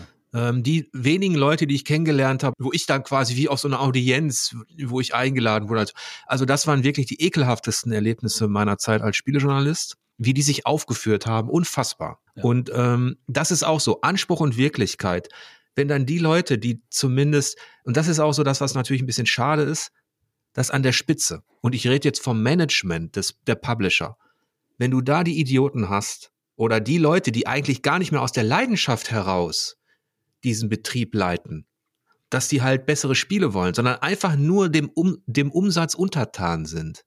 Ja. Und, und das hat so für so viel, und da habe ich mich mal gefragt, wie konnte das gerade in Deutschland passieren, dass das so, ja, dass das, dass das, das so, so mächtig wurde. Und ähm, ich weiß nicht, dann, dann gab es irgendwann halt Crytek, ja. wo man das Gefühl hatte, da, da ist in Deutschland jetzt ein Unternehmen, was es wieder ähm, auf technologischer Basis versucht. Wie, wie, wie ist da deine Einschätzung? Ja, äh, gut, die haben natürlich sofort es richtig gemacht, indem die, äh, die haben ja äh, einen Deal mit Ubisoft, glaube ich, auch gehabt, ne? Und Ubisoft hat das dann bezahlt, äh, hat äh, das technische Potenzial gesehen bei denen und hat äh, letzten Endes mit der ganzen Erfahrung, die Ubisoft dann schon mit großen Produktionen hatte, dafür gesorgt, dass das Studio sauber aufgebaut wurde. Es waren ja nur, nur die, die Yali-Brüder eigentlich. Ähm, und äh, die hatten halt diese sehr geniale 3D-Engine und das war das, was die da vorgezeigt haben. Und dann haben sie die Angebote eingeholt und Ubisoft hat den Zuschlag bekommen. Ähm, das war tatsächlich für Deutschland in mehrfacher Hinsicht bedeutsam. Erstens, weil dann uns auch ein Weg gezeigt wurde, ähm, der gesagt hat, alles klar, ihr könnt, wenn ihr technisch herausragend seid, könnt ihr auch international aufschlagen. Ähm, es gab dann außerdem in Deutschland diesen Ausweg, ich weiß, dass der viel belächelt wird, aber letzten Endes ähm, weltweit führend war Deutschland damals ähm, mit, mit Free-to-Play-Games. Und da sind ja auch große Player entstanden, die auch ein Auffangbecken waren für Entwickler, die im klassischen PC-Markt, ähm, also jetzt für, für, ich meine jetzt für Coder, Graphical Artists und so weiter, für Leute, die im, äh, immer schwächer werden, im PC-Markt damals nicht mehr unterkamen wo Arbeitsplätze wegbrachen, ganz konkret als Jowood äh, mehrere Studios gleichzeitig geschlossen hat, unter anderem auch Massive. Ähm, also da ist, ähm, es gab äh, an der Stelle mal wieder einen Ausblick. Es gab ein deutsches Studio, das war wichtig für uns, ähm, das so eine Art Leuchtturmfunktion hatte. Ähm, und das relativ schnell dann auch gewachsen ist und dann ja auch ein ganz cooles, äh, international aufmerksam erregendes Spiel rausgebracht hat. Ähm, es waren die großen Free-to-Play-Sachen, die damals international aufmerksam erregten. Um Gottes Willen, das ist ja ein gigantischer Markt und auf einmal versuchte jeder Free-to-Play zu machen und äh, große Marken in Free-to-Play unterzubringen. Ähm, Im Mobile-Markt war Deutschland auch zumindest mit dabei, der dann so Ende der Nullerjahre langsam entstand. Ähm, also es war so, dass Deutschland nie verloren war, aber wir haben unglaublich kämpfen müssen. Ja, und es, und es, du hast es sehr gut beschrieben, dieses Extrem, ne? Auf der ja. einen Seite hast du Free-to-Play mit Big Point und, und Good ja. Game und, äh, und Hamburg als zentralem Status, wo ich jetzt als Spielekritiker einfach sage, das war für mich alles wirklich billiger Mist. Ja. Und auf der anderen Seite hast du eben so ähm, kleine Vorzeigeprojekte, also Crytek und so, was heißt klein? Das war natürlich groß in dem Maßstab, was die gemacht haben mit Crisis. Das war, Triple, das war AAA. Ja, AAA, genau. Ja, genau. Aber dazwischen entstand dann so eine gewisse, hatte ich zumindest das Gefühl, entstand dann halt auch so eine, so eine Lücke, dass die Kreativköpfe, man muss sich ja auch mal hineinversetzen in die junge Leute, die jetzt anfangen zu coden oder Bock haben auf Spieleentwicklung. Was hatten die denn für Jobmöglichkeiten in Deutschland, ne? Ja, du, das, das war ja sogar bei mir. Messe führte auf und ich habe mich ein bisschen rumgehört und äh, ich war ja für Massive, war ich ja äh, wieder aus dem Ruhrgebiet, beziehungsweise aus Düsseldorf nach, nach äh, Düsseldorf ist eigentlich meine Heimatstadt. Ich habe in Karlsruhe studiert gehabt, war von Karlsruhe für Blue Byte wieder nach Düsseldorf gezogen und bin dann für Massive, Massive war in Mannheim, bin ich wieder nach Karlsruhe gezogen. Immer nach Mannheim, das sind 50 Kilometer gependelt. Ähm, wir haben hier ein Haus gekauft gehabt und was weiß ich nicht. Äh, wenn man ein Haus erst ein paar Jahre gekauft hat, will man das nicht sofort wieder verkaufen, weil man dann gigantische Verluste macht normalerweise. Das heißt, ich hätte was in der Gegend finden sollen. Ähm, Gameforge hatte ich nicht so auf der, äh, ähm, so, so auf der, äh, ja, irgendwie hatte ich nicht im Blick. Später hat mir der äh, Klaas Kersting gesagt, wenn du dich beworben hättest, ich hätte ich sofort genommen. Wenn du durch die Tür gekommen wärst, hätte ich gesagt, oh, Wolfgang, fang an. Ähm, und ähm, das ist, äh, das hatte ich aber überhaupt nicht. Und dann, ich habe mich selbstständig gemacht auf Raten von Ralf Adam, so ein weiteres Urgestein der Branche, der sagte, ja komm Wolfgang, du wirst freier Producer, du wirst du Aufträge kriegen. Er hatte auch recht, ich habe auch Aufträge bekommen. Ich habe zwar auch mal schwierige Zeiten gehabt, wo ich dann nur zu Hause am Schreibtisch saß und gewartet habe, das Telefon stellt, aber insgesamt war, lief das mit dem Selbstständigwerden ein, äh, werden eigentlich gut und habe dann auch aus verschiedensten Richtungen meine Aufträge bekommen. ähm, so dass das eine Sache war. Aber jemand, der damals vielleicht mal zwei Jahre als Grafik, Graphic Artist irgendwo gearbeitet hat, der konnte sehen, wo er blieb auf einmal. Und für hm. den war dann, für den waren dann Sachen wie äh, ähm, eben hier Gameforge in Karlsruhe oder äh, in Hamburg, die, die großen Studios, das war ein Segen. Hm. Ja, ja. Dass, dass das da war. Man muss natürlich auch immer unterscheiden zwischen dem, was die Leute, die jung oder die, die etabliert mit ihrem Know-how in der Branche, die müssen natürlich gucken, wo die bleiben. Ja. Und zwischen der Betrachtung der, ja, oder zwischen dem spielkulturellen Wert, den, der, der da herauskommt. Ich, ich war jedenfalls froh, als ich gemerkt habe, dass die Game Studies an den Universitäten, also das war für mich eigentlich sehr schön zu sehen, dass Leute eben auch endlich mal ausgebildet werden im akademischen Bereich. Und da habe ich ja groß Glück gehabt. Entschuldigung, dass ich dich hier unterbreche.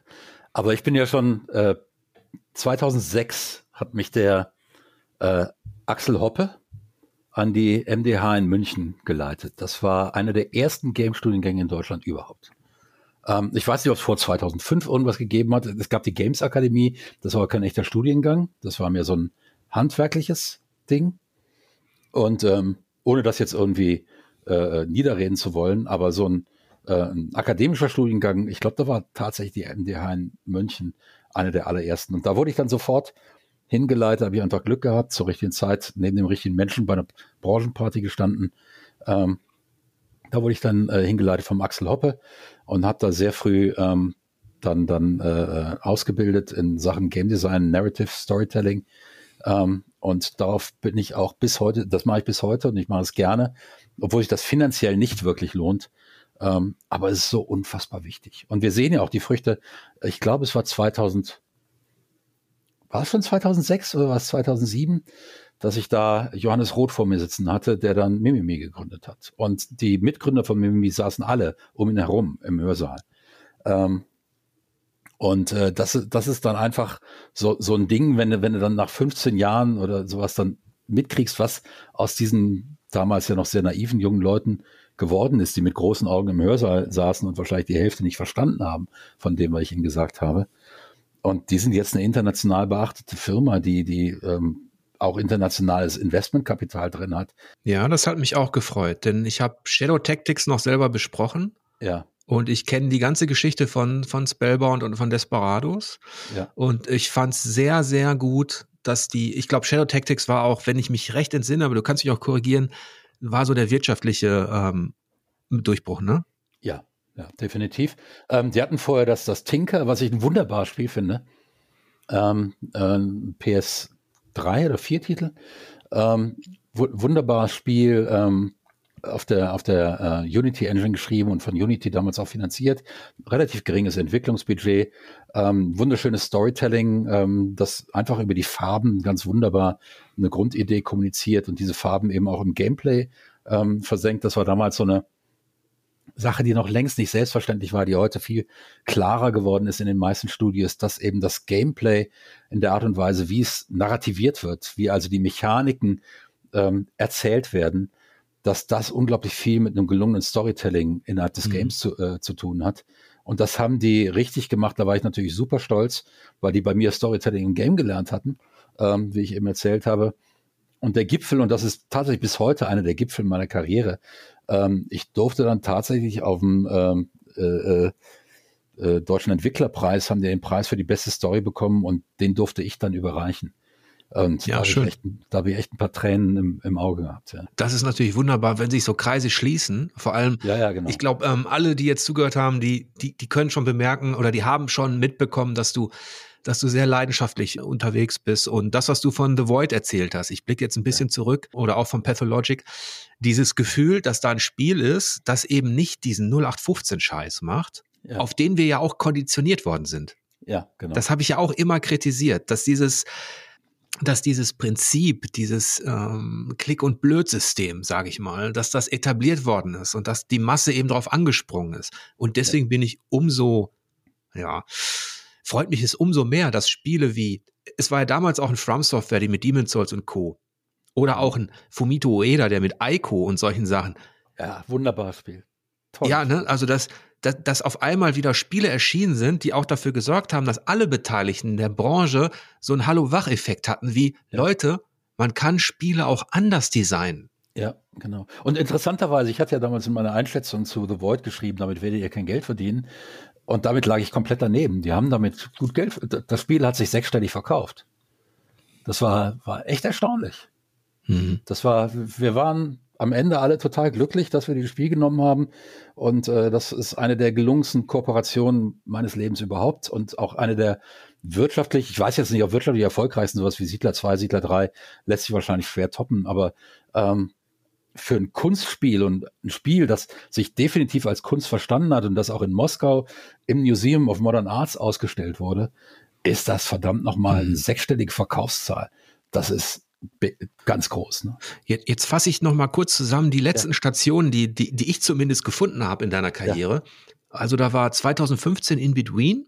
Ja, genau. Und ähm, 2019 tatsächlich Pathologic 2 Audio. Das heißt, da bist du nochmal zurückgekehrt. Ne? Die, da bin ich für die Sprachaufnahmen nochmal, für die deutschen und englischen Sprachaufnahmen äh, nochmal zurück. Hm. Nee, nee, nur für die englischen. Es gab ja. noch keine deutschen, für die englischen Sprachaufnahmen. Genau. Shadow Tactics, was wir erwähnt hatten, da hast du auch. Ähm da habe ich ein bisschen Consulting gemacht, genau. Und äh, ähm, auch bei Desperados, da haben sie mich, glaube ich, nur vergessen, aber ist egal. ähm, sie, die lassen sich sehr viel beraten und das kann ich nur absolut unterschreiben. Das müssen die auch machen. Ähm, und das äh, macht der Johannes absolut richtig. Und dass da meiner durchrutscht, ist ja auch egal. Ähm, das ist, ähm, wichtig ist, dass das ein großartiges Spiel geworden ist. Ähm, ich habe in den letzten Jahren an, äh, ich habe dann jetzt im letzten Jahr vorwiegend an einem, das hieß Earth 2, da habe ich so ein bisschen mal in die Richtung reingeguckt, wie ist das mit, mit ähm, virtuellem Land, virtuellem Landverkauf und dann da ein Spiel drauf machen und so weiter. Das war für mich sehr interessant, vor allem auch interessant, woran ich dann in diesem Umfeld gescheitert bin. Ähm, was letzten Endes mich auch in bestimmten Dingen wieder bestätigt hat. Es ging irgendwann mal da für mich ein bisschen zu viel um Geld und Krypto und NFTs und so weiter. Und irgendwann konnte ich da nicht mehr mitmachen und habe gesagt, nee, mach das ohne mich weiter. Ähm, deshalb 2020 war für mich wirtschaftlich sehr erfolgreich, weil die sehr gut bezahlt haben. Ähm, beruflich auch interessant für mich, aber nichts, was dann groß in meinem CV äh, äh, stehen wird. Ich berate relativ viel im Augenblick. Ich bin an, äh, im Augenblick in, in wieder in was ganz anderem, auch Games-Umfeld, aber eben nichts, was dann irgendwie mal dann auf einer PS5 erscheint oder sowas un unterwegs und berate da und das wird wahrscheinlich auch was Größeres werden. Ähm, das ist dann, sind dann tatsächlich so Real-Life-Sachen, die irgendwann mal passieren. Und ähm, insofern, ich bewege mich da immer weiter und bin auch sehr glücklich, dass ich in dieser Position bin, solche Angebote zu bekommen und äh, nicht darauf festgelegt zu sein, ja, schreib uns mal wieder eine Story für ein Game, was ich immer gerne mache, super gerne mache, aber was eben auch eine Sache ist, die irgendwo passen muss. Und nicht, je, nicht jedes Projekt gelingt. Manchmal sagen die Leute, ja, der Walk, der, der hat einen tollen Namen und so weiter, aber dann irgendwann merken wir, dass sich doch andere Vorstellungen haben, dass es vielleicht gar nicht so gut war. Ich bin jedenfalls sehr, sehr überrascht, wie, wie vielfältig du auch unterwegs bist. Ich habe jetzt noch gar nicht erwähnt, äh, zwei Dinge. Ja. Zum einen hast du ja auch einen Roman veröffentlicht. Äh, zwei, um genau zu sein. Ein unter meinem echt, ein unter meinem echten Namen. Da ging es um eine Erzählung des Neuen Testaments, aber ohne Gott. Also genau, den habe ich glaube ich gefunden, jedenfalls mit Jesus, ja, ne? Genau, der, der hat, ich glaube, sieben Bewertungen auf Amazon, aber es sind alles fünf Sterne Bewertungen. Okay. Also kauft ihn euch, er ist gut. Ja. Ähm, und dann habe ich tatsächlich unter Pseudonym einen äh, ähm, äh, Roman geschrieben zu einem Computerspiel.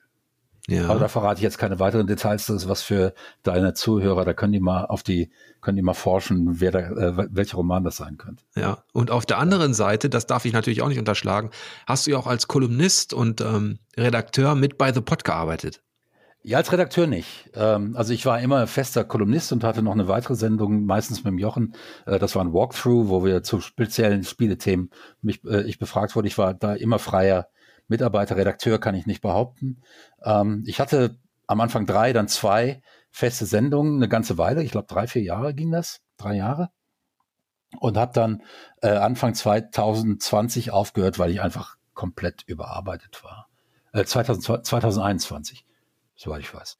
Das klingt auch, wenn, wenn du das so beschreibst, deine Aufträge und alles, dann klingt das auch wirklich nach sehr viel ähm, ja, ich schaffe schaff einiges, ich schaff einiges weg, aber ähm, irgendwann ist auch bei mir Feierabend. Ja, genau. Aber das Schöne ist, es ist bei mir nicht langweilig. Es war bei mir in meinem gesamten Berufsleben ganz selten langweilig und ich bin inzwischen 61 Jahre alt und schaue dann ja auch mal so langsam auf das auf den Horizont, wo dann mein berufliches, äh, das zumindest das offizielle Ende irgendwann mal ähm, in Sichtweite kommen wird. Und äh, ich kann wirklich das, was ich mir vorgenommen hatte, als ich so ähm, Mitte 20 war, Anfang Mitte 20, als mein Vater krank wurde und ähm, durchaus auch berufsbedingt, wo ich gesagt habe, nee, also so einen Job möchte ich nicht machen und ich möchte einen machen, der mich immer interessiert und einen, der, der mir nicht langweilig wird und der mich auch mal stressen kann, aber positiv stressen soll. Ähm, und da muss immer irgendwo auch der Wolfgang mit drin sein in dem Job.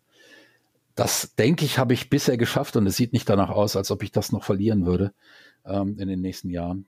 Also mein, mein größter Respekt, also ich gehe jetzt gerade auf die 50 zu und ja. wenn ich jetzt mal auf dieses Gespräch, wenn ich das mal zusammenfasse, du hast 1974 die erste Pong-Konsole Deutschlands erstanden ja. und hast danach wirklich einen sehr spannenden, illustren Weg hinter dir. Also du warst ja, ja. überall beteiligt, letztlich sowohl auf der Producer-Ebene, auf der Entwickler-Ebene. Du hast Writing gemacht. Ähm, ich glaube, du warst ein sehr leidenschaftlicher Akteur innerhalb dieser deutschen Spiele. Landschaft? Auf jeden Fall. Also man kann mir vieles vorwerfen, aber nicht, dass ich da nicht mit Leidenschaft mich auch in der Politik dann äh, beteiligt ja. habe. Durch, zumindest durch meine Beiträge, durch, durch meine Meinung. Ich bin nicht so der Typ, der innerhalb von Organisationen als Funktionär funktioniert. Das bin ich nicht. Dafür bin ich zu sehr ein freier Radikaler. ähm, was, was auch eine bequeme, das ist auf der einen Seite eine schwierige Position, weil die Leute einem immer vorwerfen, tu doch auch mal was. Aber was ich tun kann, ist halt in erster Linie, ähm, dass ich Dinge analysiere, auseinandernehme, meine Meinung dazu sage und dadurch Denkanstöße gebe. Da, da bin ich wirklich stark. Was ich auch gemacht habe, nebenher noch, das will ich jetzt nicht, äh, weil da will ich noch ein bisschen Werbung machen. Ähm, ich habe eben auch ein Stipendium, äh, äh das, das Gaming Age Stipendium mit organisiert. Ähm, das heißt, es ist ein Stipendium für talentierte ähm, junge Menschen, die ein, irgendwas in Sachen Game studieren wollen. Und ähm, das wird jährlich ausgegeben. Ich glaube, gerade ist wieder Bewerbungsperiode. Äh, ähm, ich habe da auch vor, vor anderthalb, zwei Jahren aufgehört, weil es einfach zu viel wurde. Ich kann das nur empfehlen, Gaming Age Stipendium, äh, wenn hier interessierte junge Menschen sind, äh, guckt euch das an. Äh, das, da sind teilweise Voll, Vollzeit-Stipendien äh, für ein komplettes dreijähriges Studium zu vergeben. Und äh, seht mal zu, dass ihr da mit reingeht. Das ist in jedem Fall etwas, was äh, ein fettes Like verdient hat. Da durfte ich mithelfen, das zu organisieren. Äh, war sogar ziemlich entscheidend daran beteiligt, kann ich behaupten. Ähm, also solche Sachen sind mir extrem wichtig und ich hatte die Gnade, dass ich mir das leisten konnte in meinem Berufsleben, an solchen Sachen mitzuarbeiten. Nicht jeder bekommt die Gelegenheit. A, nicht jeder kann sich das finanziell leisten. B, ähm, neben seinem normalen Job, der dazu da ist, ähm, die Familie zu unterhalten, das Haus abzubezahlen, was, was weiß ich nicht. Ähm, ich hatte die Gnade in meinem Berufsleben, solche Gelegenheiten zu bekommen und dafür bin ich unglaublich dankbar. Ich denke, da sind einige Gemeinsamkeiten. Du hast ja auch als Kolumnist, ähm, ich glaube 2013, 14 für ein bisschen Aufsehen gesorgt. Das kenne ich auch aus ja. meiner Vergangenheit. genau.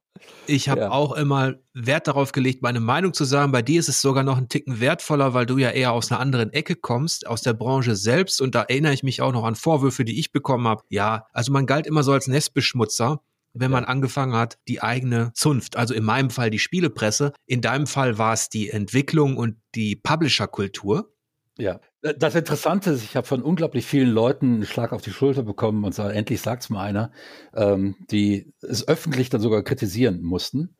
Ähm, ja, aber das finde ich ist äh, die größte Heuchelei, weil genau das kenne ich. Ja, ja, gut. Die hatten dann halt Auftrag von ihrem Arbeitgeber, das jetzt, äh, und auf der anderen Seite gab es genau einen Publisher, der gesagt hat, ähm, mit dir arbeite ich nie wieder zusammen. Interessanterweise hatte ich mit dem auch vorher noch nie zusammengearbeitet.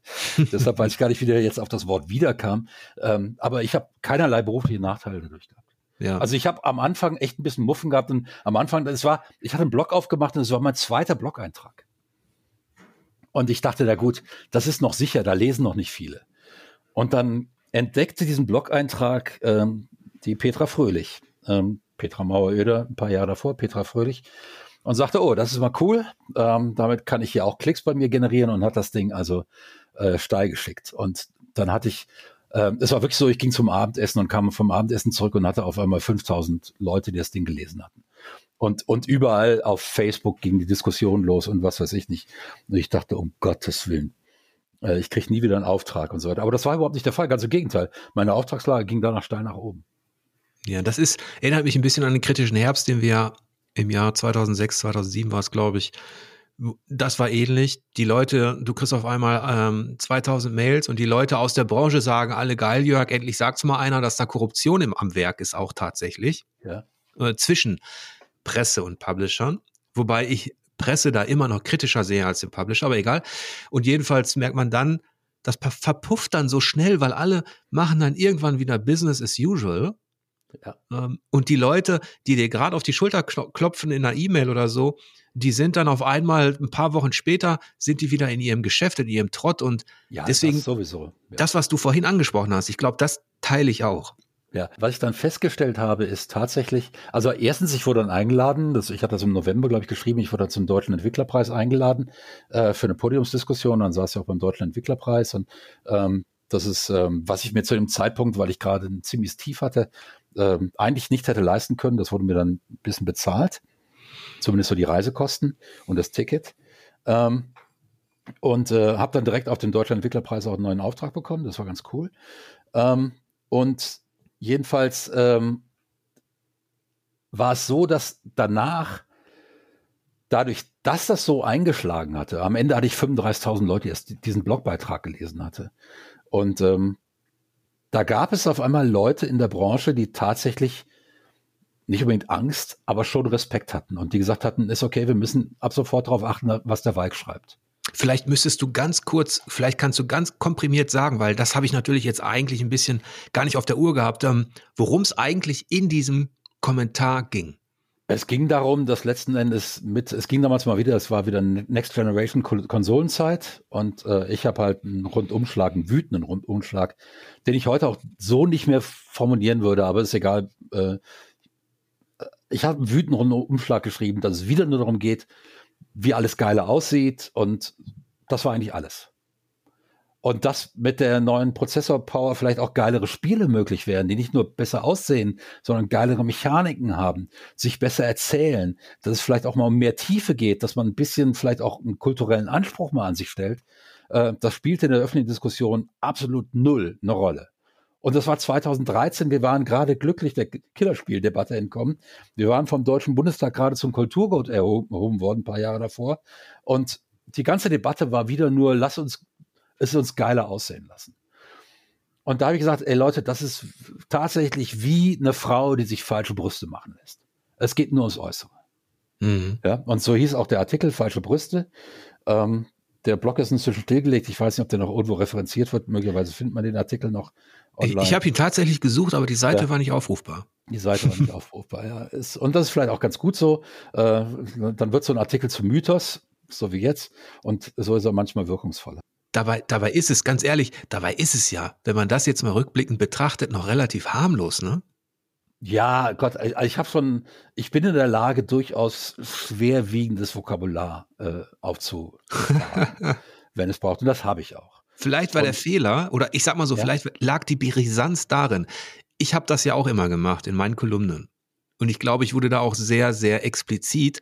Vielleicht war bei dir die Schärfe dadurch noch ein bisschen größer, dass du eben gefühlt aus dem eigenen Stall kamst. Ja, ja klar. Aus dem ich, ich habe ich hab, ins eigene Nest geschissen. Das habe ich. Und das war auch ganz bewusst. Das habe ich ganz bewusst gemacht, äh, weil ich gesagt habe, ey Leute, aber was da natürlich von euch kam, von der Presse, war ähm, eine Abrechnung mit der Branche. Das war keine Abrechnung. Man rechnet ab, wenn man mit der Branche fertig ist. Das war ich nicht. Überhaupt nicht. Das ich weiß ich gar nicht, ob wir es überhaupt, die Branche ist natürlich, ich weiß, das ist jetzt auch ein bisschen länger ja. her. Ich weiß gar nicht, ob wir das so in den Kontext gestellt haben? Ja, ja, ja, ja. Das kam ganz häufig. Eine Generalabrechnung mit der Branche. Also das war wirklich in den Überschriften, bis in die Überschriften teilweise. Und äh, das war es überhaupt nicht. Es war, ähm, ich habe nicht abgerechnet. Ich habe geschüttelt, ich habe wachgerüttelt. Oder zumindest ist das, was ich wollte. Ähm, ich bekam dann Vorwurf, ja, die Indie-Szene, die vernachlässigt er völlig. Ja, es gab eine Indie-Szene, das ist richtig. Bloß in Deutschland gab es fast keine, zumindest keine, die groß irgendwie, äh, äh, irgendwie schon auf Steam in, der, äh, in Erscheinung getreten wäre. Das ist in den Folgejahren besser geworden, tatsächlich.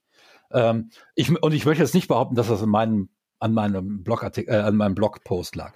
Ähm, überhaupt nicht. Ähm, Tatsache ist, ich hatte das Gefühl, dass anschließend auch andere Leute mal sich mehr getraut haben, den Mund aufzumachen. wenn ich, wenn ich nur das bewirkt habe damit, dann war es gut. Ja, das kann ich bestätigen, zumindest aus der, aus der Phase, als wir den kritischen Herbst gemacht haben, als wir wirklich auch Leuten aus der Branche dann gesagt haben, bis hierhin und nicht weiter und auch ja. gesagt haben, was die eigene Zunft betrifft, da sind die Leute ja immer dann sehr schnell auf 180, also wenn Presse Presse kritisiert. Und du hattest erwähnt, dass du den Vorwurf bekommen hast, ja, du meckerst nur rum, mach doch mal was. Ja. Und genau das ist eigentlich auch was, was man einfach mal wieder feststellen muss. Presse bildet nur Missstände ab, die macht die Welt nicht besser. Aber okay. trotzdem musst du die Missstände ansprechen. Ja, natürlich. Und es war ja auch immer, es kam ja auch immer aus unserer Branche, ja, die Presse, die mag uns nicht. Und ich habe mir immer gedacht, habt ihr euch mal überlegt, woran das liegen könnte? Ja, und dann irgendwann mal habe ich halt gesagt, komm, jetzt, jetzt schreibst du es. Und ich habe, es war ein langer Blogpost und ich habe vielleicht 40 Minuten gebraucht, um ihn runterzutippen. Ähm, und dann habe ich auf Enter gedrückt, weil ich mir gedacht habe, wenn du jetzt lange nachdenkst, machst du das nicht mehr. Ähm, und dann bin ich erst hingegangen, habe die ganzen Fehler rausgemacht. Mhm. ähm, aber er war dann in der Welt und dann, ja, ich habe die Fehler rausgemacht und bin zum Abendessen gegangen und kam aus dem Abendessen zurück und ich dachte, was ist denn hier los? Ja, ja da sieht man aber auch, im, im Nachklapp muss man sagen, wie dünnhäutig bestimmte Teile der ja. Branche deshalb waren, ja. weil du einen wunden Punkt getroffen hast, der eben nicht nur wund war, sondern von dem alle wussten, dass es auch so ist. Ja. Dabei hast du ja noch nicht mal, wenn ich das richtig in Erinnerung habe, noch nicht mal nur typisch deutsche Missstände angesprochen. Mhm. Also von daher. Natürlich nicht, natürlich nicht. Da, von daher sehe ich da jetzt wirklich, also du hast ja noch nicht mal so richtig den Finger in die Wunde gelegt. Also wir hatten ja eine Klage am Hals mit, mit, mit Atari und so, weil wir wirklich gesagt haben, Leute, ihr könnt uns mal am Arsch lecken. Ja. ihr könnt Presse nicht beeinflussen. Und ähm, deswegen, ich fand es aber gut, weil weil diese Selbstreflexion auf der anderen Seite und, und wie gesagt, ich möchte auch nochmal betonen, ich habe großen Respekt vor Leuten, die kreativ sind, die in irgendeinem Bereich der Branche involviert sind, der dafür sorgt, dass wir eine Unterhaltung, dass wir Spiele haben. Vor dem habe ich großen Respekt. Ich habe aber allerdings meinen Respekt komplett abgebaut vor Leuten, die entweder auf Presseseite oder Publisher-Seite einfach nur ihren fucking Umsatz im Kopf haben und das ähm, eigentlich die, das Kreative und das Design, ähm, das ist denen vollkommen egal. Ja, meistens. Ähm, es ist heute, es gibt heute Ausnahmen. So ein Spiel wie Through the Darkest of Times wäre 2013 nicht von einem mittelschweren äh, Publisher übernommen worden. Ja. Äh, definitiv nicht. Das ist heute anders. Das Bewusstsein an der Stelle ist gestiegen. Dafür bin ich der Branche unfassbar dankbar, dass sie nicht einfach gesagt hat, komm, lass den Walk reden, ähm, weil das hätten ja auch machen können. Die hätten ja sagen können, lass, komm, lass den Walk wüten, interessiert ja keine Sau. Es hat sich ein politisches Bewusstsein gebildet. Auch im Gameverband existiert ein politisches Bewusstsein. Ähm, das ist deutlich besser geworden. Ich fühle mich heute in der Branche deutlich wohler, deutlich mehr zu Hause ähm, als früher, als 2000, ja, sagen wir mal zwischen 2005 und 2015. Ähm, da hat sich einiges getan, auch dadurch, dass jüngere Leute nachgewachsen sind. So jemand wie der Jörg Friedrich ist unglaublich wichtig für die Branche an der Stelle. Ähm, und äh, insofern ähm, war ich vielleicht nur ein bisschen früher als andere. Vielleicht war ich da an der Stelle der Erste, der sich getraut hat. Ich weiß, dass vielen schon vorher der Kragen eigentlich geplatzt war. Sie haben bloß ähm, gesagt, ja komm, da kann ich nichts dran machen. Ähm, ich war einfach an der Stelle wütend, ich konnte nicht mehr anders. Das war jetzt keine Heldentat von mir oder sowas. Es war einfach so, es musste raus. Ähm, hatte sich angesammelt und ich bin in der Lage, ich habe das Talent, Dinge scharf zu formulieren und kohärent zu formulieren, ähm, logisch aufzubauen, dadurch, dass ich Philosophie studiert habe. Ich weiß, wie Logik äh, funktioniert. Ich habe Literatur studiert. Ich weiß, wie Sprache funktioniert. Diese beiden Zeichensysteme äh, stehen mir zur Verfügung. Insofern war ich auch in der Pflicht. Und das war ähm, an der Stelle dann sozusagen mein ja, mein Furz in der Gedenkminute in einer selbstzufriedenen deutschen Spielebranche, die sich immer nur fragte, warum geht's uns so schlecht? Alle sind so ungerecht zu uns. Ja. Das hast du, das hast du schon gut formuliert. Und ich, ich hatte eine ähnliche Phase, in der ich an dieser Branche verzweifelt bin, auf, aus einer anderen Perspektive jetzt. Aber wir haben auch den Druck bekommen vom Verlag, also die ganzen Verlagshäuser, die waren genauso scheiße im Kopf, äh, was das Management betrifft, wie letztlich irgendwelche Publisher, die nur auf den Umsatz geschielt haben. Also das kennt die Presse auch, diesen Druck. Und da bin ich auch ein bisschen verzweifelt eine Zeit lang und ich bin auch froh, ähnlich wie du, dass man jetzt das Gefühl hat, gut, ich habe mich jetzt ähm, ja notgedrungen selbstständig gemacht, aber ich habe das Gefühl, man kann mit viel mehr Leuten aus dem Kreativbereich auch auch aus dem akademischen Bereich jetzt einfach über Spiele ja. sprechen. Ja, kann man. Und ähm, das, das macht mir unheimlich viel Spaß, diese unterschiedlichen Perspektiven oder Leute einzuladen in diesem Podcast, um auch mal von einem Kulturwissenschaftler, von einem Philosophen, von einer Literaturwissenschaftlerin einen, einen ganz anderen Blick auf Spiele zu bekommen. Und ähm, ich glaube, da waren die Amerikaner auch, auch wiederum, über die ja aus unserer Perspektive auch immer schnell gelästert worden ist. Ne? Und, und es gab auch dieses typische IGN AAA, kriegt Ja, ja. höchste Wertung. Aber auch die deutschen Kulturschaffenden und die deutsche Presse muss sich äh, selbstkritisch fragen, was sie denn selbst gemacht hat. Und ähm, die Amerikaner haben auch viel früher über diese Einflüsse gesprochen. Und jetzt bin ich froh, dass ich auch ähm, ja in der deutschen, wenn man so will, Medienlandschaft, äh, die ja jetzt viel diversifizierter ist. Also du hast vom Influencer bis zum Reichweitenjournalismus so viel Angebote und zwischendrin, zwischen diesen beiden Extremen, finden sich immer mehr interessierte, leidenschaftliche Produkte oder Angebote, Magazine, von The Pot jetzt bis Dom Shot oder auch Leute, die halt eben wirklich auf diese Details auch mal achten. Ne? Ja, äh, das ist tatsächlich, die Diskussion hat sich unglaublich diversifiziert und das tut insgesamt äh, dem Spiel als Medium gut in Deutschland. Das tut der Entwicklerszene gut. Ich habe auch das Gefühl, dass äh, eine unglaubliche Aufmerksamkeit existiert innerhalb der Szene zu diesen äh, Podcasts. Ähm, bin da auch immer wieder angesprochen worden. Äh, hier deine letzte Kolumne, da war ich überhaupt nicht deiner Meinung. Sonst bin ich viel deiner Meinung oder war ich überhaupt nicht deiner oder umgekehrt, wie auch immer. Aber du kannst dann thematisch diskutieren. Und äh, mir hat das Ganze, diese Reise, diese unfassbare Reise, die da jetzt auch drin steckt, ähm, seit dem tiefen Tal der späten Nuller bis frühen Zehnerjahre ähm, bis hierhin hat mir auch gezeigt, ähm, dass eben diese alte Tonsteine Scherben äh, äh, äh, Gassenhauer, wenn die Nacht am tiefsten ist, der Tag am nächsten, äh, der ist wahr. Das ist in, in der Krise steckt so viel Potenzial dann auch, äh, wo Leute eben sagen, wir müssen hier was tun. Und wenn es dann ein paar Anstöße gibt, ähm, und vielleicht gehörte meine Kolumne zu, war einer dieser Anstöße, weiß ich nicht damals, ähm, dass dann auf einmal ganz schnell eine kritische Masse da ist, wo Leute sagen, jawohl, und jetzt müssen wir das machen und das machen, und dann passiert das auch.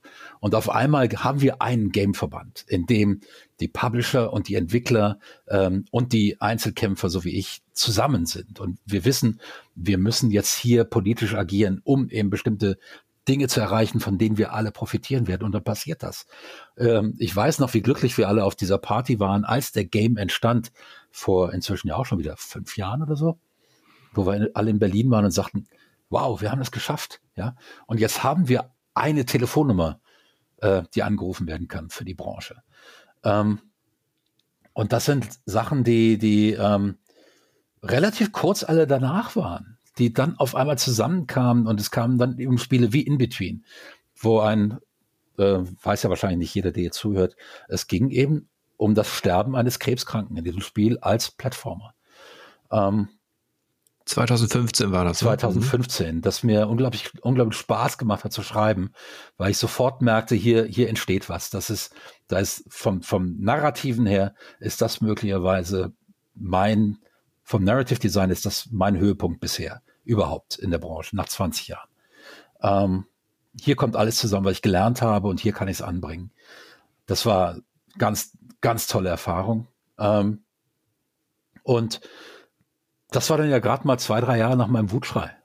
Also insofern ging das auf einmal ganz schnell. Das war eine sehr geile Erfahrung, diese Phase. Ja, die, ich sag mal so, die Wut, die gehört auch mit zu der Leidenschaft, die, die, die notwendig ist in, in allen kreativen Berufen. Und da beziehe ich jetzt den, den Weil dafür sind Journalismus. wir ja alle, sind wir Kreativen ja alle borderline genug, ne? dass sowas Ja. auch mal, auch mal Ja. raus muss. Ja. Und Genau. was ich jetzt auch genieße, wo du schon ein bisschen recht hast, ähm, dass sich diese Vielfalt entwickelt hat, sowohl was die Auswahl der Spiele angeht, wo man fast schon sagen muss, es ist ein Wasserfall an Ja. Spielen, den man gar nicht erahnen konnte, in, also in den Nullerjahren zum Beispiel. Ja. Also, dass du jetzt jeden Monat, ich weiß nicht genau, ob es 200 oder sogar 300 sind, die, die jeden, Täglich. ja, Im Augenblick kommen circa 200 Spiele täglich raus. also wenn du wirklich, Wel weltweit gesehen. Ja. Weltweit gesehen. das muss man sich mal vorstellen.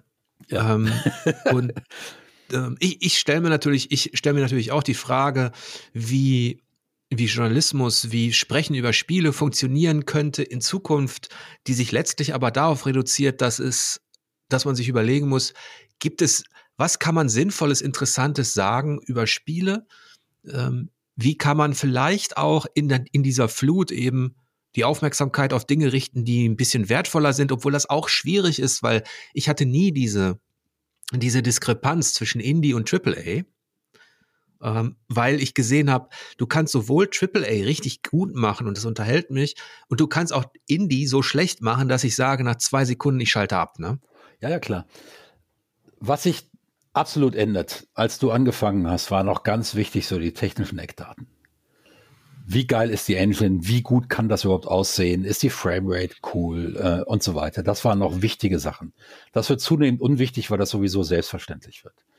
Du kannst heute mit einem relativ geringen Budget ein richtig geil aussehendes Spiel machen. Und der normale Endkunde sieht den Unterschied äh, zwischen AAA und einem gut gemachten Indie-Spiel nur noch, wenn er wirklich ganz genau hinguckt. Das ist einfach so.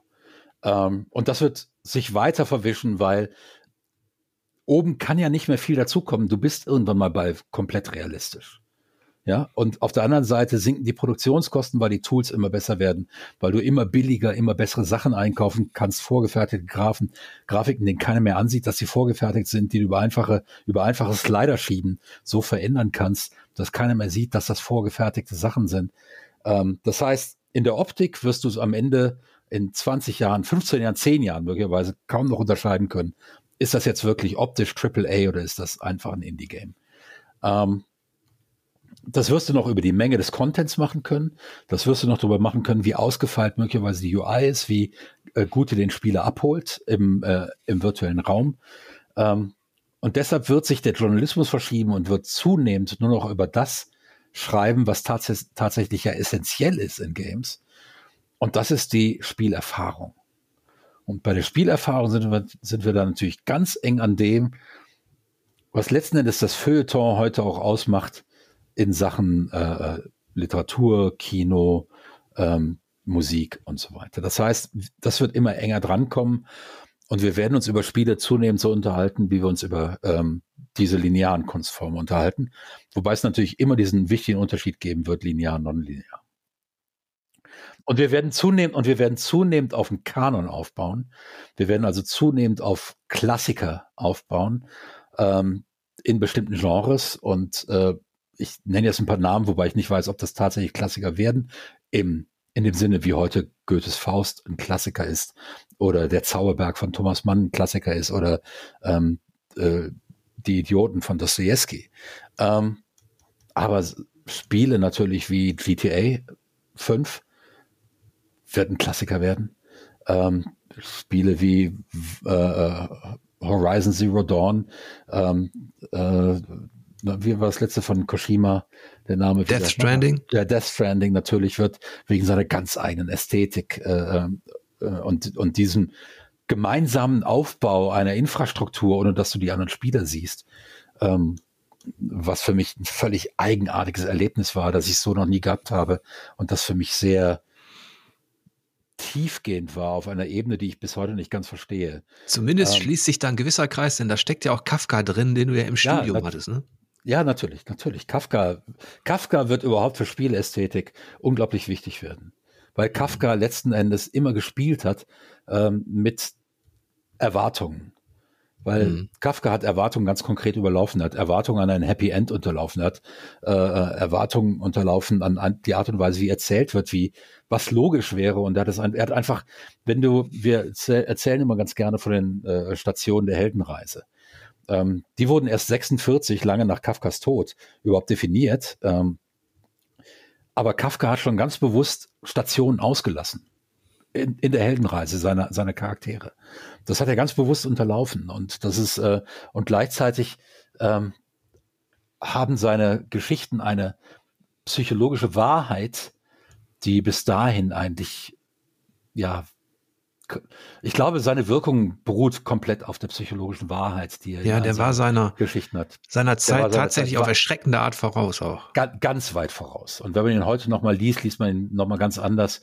Und heute könnte man ihn wahrscheinlich sogar in Deutschland auf die komische Art und Weise lesen, ähm, wie die Italiener es traditionell tun und wie ich das ähm, damals in den späten 80ern, äh, frühen 90ern auch getan habe, dass ich ihn als ähm, nicht nur großen äh, äh, ähm, Psychologen, sondern auch als großen Komiker gesehen habe. Ähm, nicht nur als rein komischen Autor, das geht nicht, aber wenn man ihn eben als komischen Autor liest, öffnen sich neue Räume in seinem Verständnis. Und ich glaube, dass wir eben im Erarbeiten von Räumen in Computerspielen, von Erfahrungsräumen, ähm, dass wir da Kafka viel näher sind, als wir es ahnen. Und so Spiele wie ähm, äh, das ist, äh, oh meine Güte, mein Nassgedächt ist echt ganz furchtbar. Ähm, Im weiteren Sinne ähm, ein Walking-Simulator, ähm, zwei junge Frauen, die einen Sturm erzeugen oder nicht erzeugen. Ähm, spielt an der Westküste der USA in Portland. Äh, Strange, ähm, was mit Life is Strange, genau, Life is Strange. Ähm, was ähm, viel dichter an Kafka dran ist, als es in allen Rezensionen vorkam. Und ich bin mir nicht, nicht mal sicher, ob die Entwickler wussten, dass sie da relativ dicht an Kafka drin sind. Ja, zumindest. Äh, was du jetzt ganz gut getroffen hast, ist, glaube ich, dass ich, ich hätte auch nicht erwartet, dass ein Hideo Kojima, der ja vorher Metal Gear gemacht hat und ja. eine lange Vita hinter sich hat, auch was viele nicht wissen, dass er sehr experimentell schon in seinen frühen Jahren war. Ja. Und dann hat er Metal Gear gemacht, war damit erfolgreich. Ich hätte ihm nicht zugetraut, dass er in diesem Death Stranding tatsächlich auch direkte Bezüge ähm, zu Kafka einbaut und, und das auf auf diesem Niveau der Produktion, wo man immer denkt, und das hast du ja auch aus deiner Vergangenheit erzählt, dass man da eher auf Nummer sicher geht, ja. wenn so ein hohes Investitionsniveau da ist.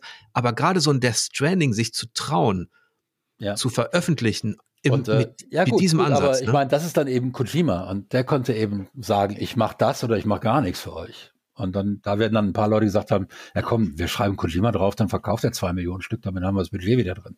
Ja, und ja. wenn die Leute es dann alle scheiße finden, ist das ein misslungenes Experiment. Jetzt, jetzt stell dir vor, Death Stranding wäre gepitcht worden 2008, 2010 bei, weiß ich nicht, Koch Media, Joe Wood, wie die alle hießen.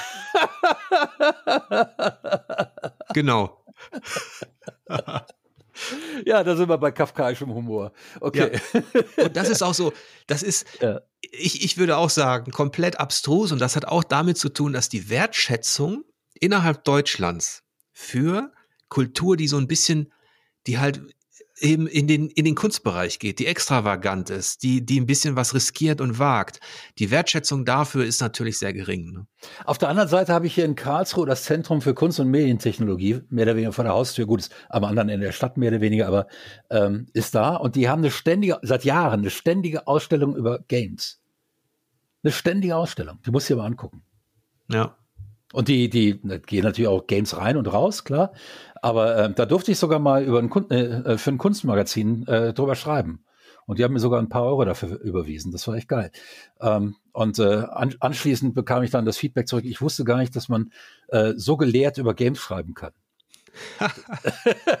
das ja. war, das war, war sehr schön, ja. Nee, ähm, es ist also, es, es passiert einiges und es passiert schon seit vielen Jahren einiges und es hat sich irgendwann mal Mitte der zehner Jahre eine, eine kritische Masse ergeben in Deutschland und auch der Welt, sodass da Spiele passieren, die vorher nicht möglich waren, ähm, dass Spiele passieren, die mit ganz schlichten Grafiken arbeiten und auf einmal zwei Millionen Einheiten verkaufen wie Papers, Please, die ganz wichtige ähm, ethische äh, ähm, Komplikationen und Dilemmata beschreiben.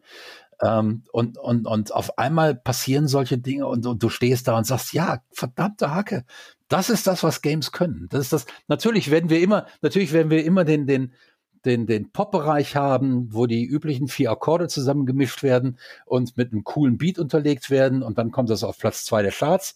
Ähm, und irgendeine, irgendeine äh, zusammengewürfelte Truppe macht das oder irgendein Team, das sowas immer macht. Aber du hast eben auch immer wieder die Bands dazwischen, die einfach aus dem Nichts erscheinen und eine völlig neue Klanglandschaft erschaffen.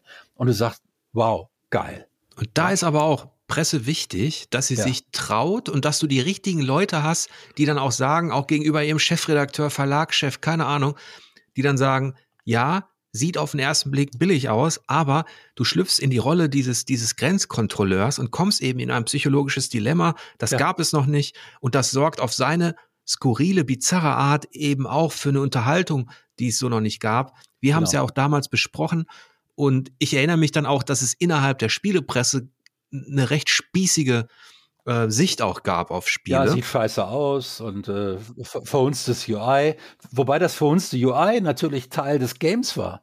Das war ganz wichtig für das Game. Du hast diesen winzigen Arbeitsplatz, diesen winzigen Schreibtisch, wo du dann Dutzende Formulare sortieren musst und du hast keinen Fehler machen, die zu bearbeiten. Ja.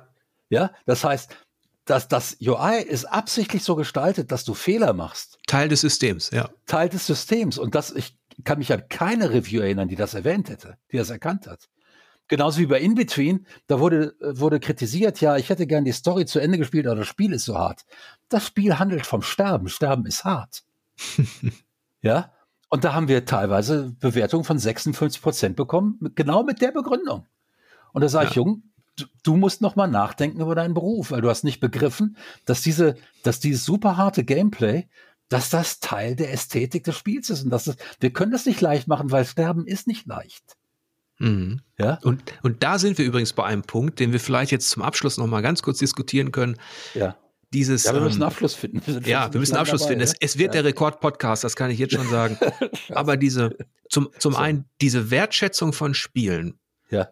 Die hängt natürlich auch mit Bildung zusammen. Ja. Zum, zum einen müssen da natürlich Leute auf der Kreativseite sein, die irgendwas sagen wollen oder die überhaupt diesen Ansatz haben. Wir wollen jetzt diese Geschichte der Krankheit des Todes darstellen. Das ist, das ist das Erste. Ja. Aber du brauchst auf der anderen Seite der Strecke natürlich auch die Leute, die das erkennen. Ja. Und da hat die Spielebranche über viele Jahre Folgendes gemacht.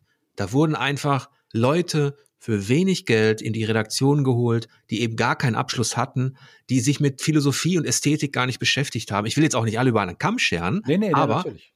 man sollte, die waren in einem Hamsterrad und man wollte bitte billig, schnell viele ja. Tests.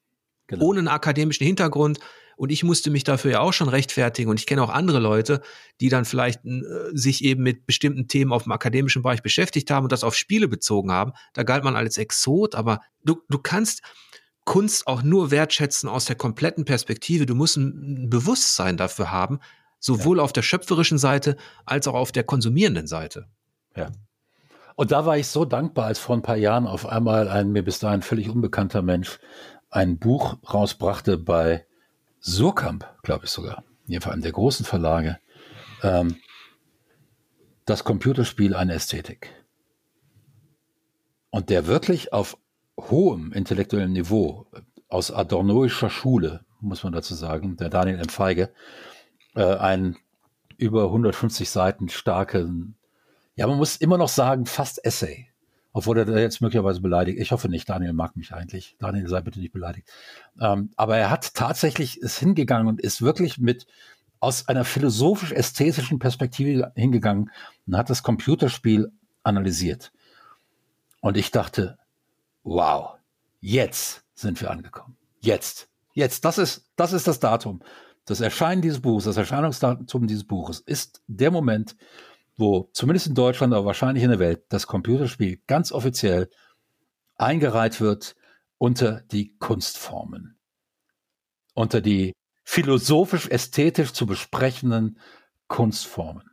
Und in dem Augenblick habe ich gedacht, ist okay, jetzt ist das, was du wolltest in deinem Leben, nämlich dass deine Kunstform da ankommt, das ist jetzt passiert. Und für ein paar, für ein paar, für ein paar Wochen habe ich damit Probleme gehabt, lustigerweise weil ich nicht mehr wusste, was ich jetzt noch will. Alleine, dass man Begriffe wie, wie Ästhetik, wie Regie, wie ja. Dramaturgie ja. benutzt als Spielekritiker, das war ja auch nicht en vogue. Das war, man, man war so, die hatten so ihren Baukasten, Grafik, Engine, Framerate, keine Ahnung. Ähm, ich will jetzt auch nicht alles über einen Kamm scheren, aber ich habe schon das Gefühl, dass durch die vielen Perspektiven, die aus dem akademischen Bereich kommen, eben auch die Sprache wie selbstverständlich, das, was du genannt hast, dass man jetzt wie selbstverständlich so über Spiele spricht, wie ja. man schon seit Jahrzehnten über Literatur und Filme gesprochen hat. Ja. Ne? Und das ist jetzt, das etabliert sich langsam. Da gibt es noch so ein paar Hürden, würde ich sagen, weil, weil ich das Gefühl habe, es gibt immer noch kein Medium, kein richtig starkes, reines Spielepressemedium, vielleicht kann es das auch nicht geben, ich weiß es nicht, dass sich eben wirklich in, in der Form so etabliert hat. Vielleicht müssen das da doch irgendwann die Tageszeitungen, die großen FAZ, Spiegelzeit, Süddeutsche, keine Ahnung, übernehmen. Da gibt's immer wieder Ansätze im Feuilleton, aber da hast du auch die Gatekeeper, die Alten. Ja, ja, klar, die sind in meinem Alter und die Richtig. von Spielen. Ne? Ja. Aber die haben eben nicht deine Vita. Die haben, die haben nicht meine Vita, ja. Genau. Aber oh, wir müssen jetzt zum Abschluss finden, ähm, Teil dieses Prozesses gewesen zu sein. Von verlacht zu, es gibt ja so ein Buch über die Ästhetik des Computerspiels. Und das ist ein richtig schlaues Buch, das in einem ganz offiziellen Verlag erschienen ist, der auch Adorno verlegt. Ja, und Adorno ist so einer meiner Geistesriesen, einer, einer der Menschen, die mir Denken beigebracht haben. Ähm, das ist so eine unfassbare Reise und ich bin so gesegnet, äh, diese Reise erlebt haben zu können. Weil wer war denn Teil davon, jemals eine Kunstform mitentwickelt zu haben, bis sie offiziell als Kunstform anerkannt wurde? Wer gehörte jemals zu den ersten Lehrern einer Kunstform? Den allerersten. Wer hat als erster Theater gelernt, gelehrt? Wer hat, wir wissen nicht, wer als erster Theater gelehrt hat. Das sind doch sehr schöne Schlussworte. Ja. Den möchte ich auch gar nicht viel mehr hinzufügen. Da brauche ich keinen Lottogewinn mehr. Ganz im Ernst, ich brauche da keinen Lottogewinn.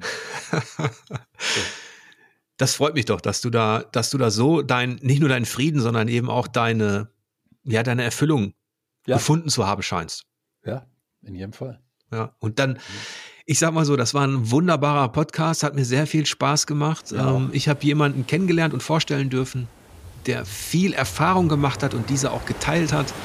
Ich hoffe, ihr hattet genauso viel ja, Spaß an diesem Gespräch wie ich und wünsche euch wie immer lange Spielzeit und angenehme Bosse.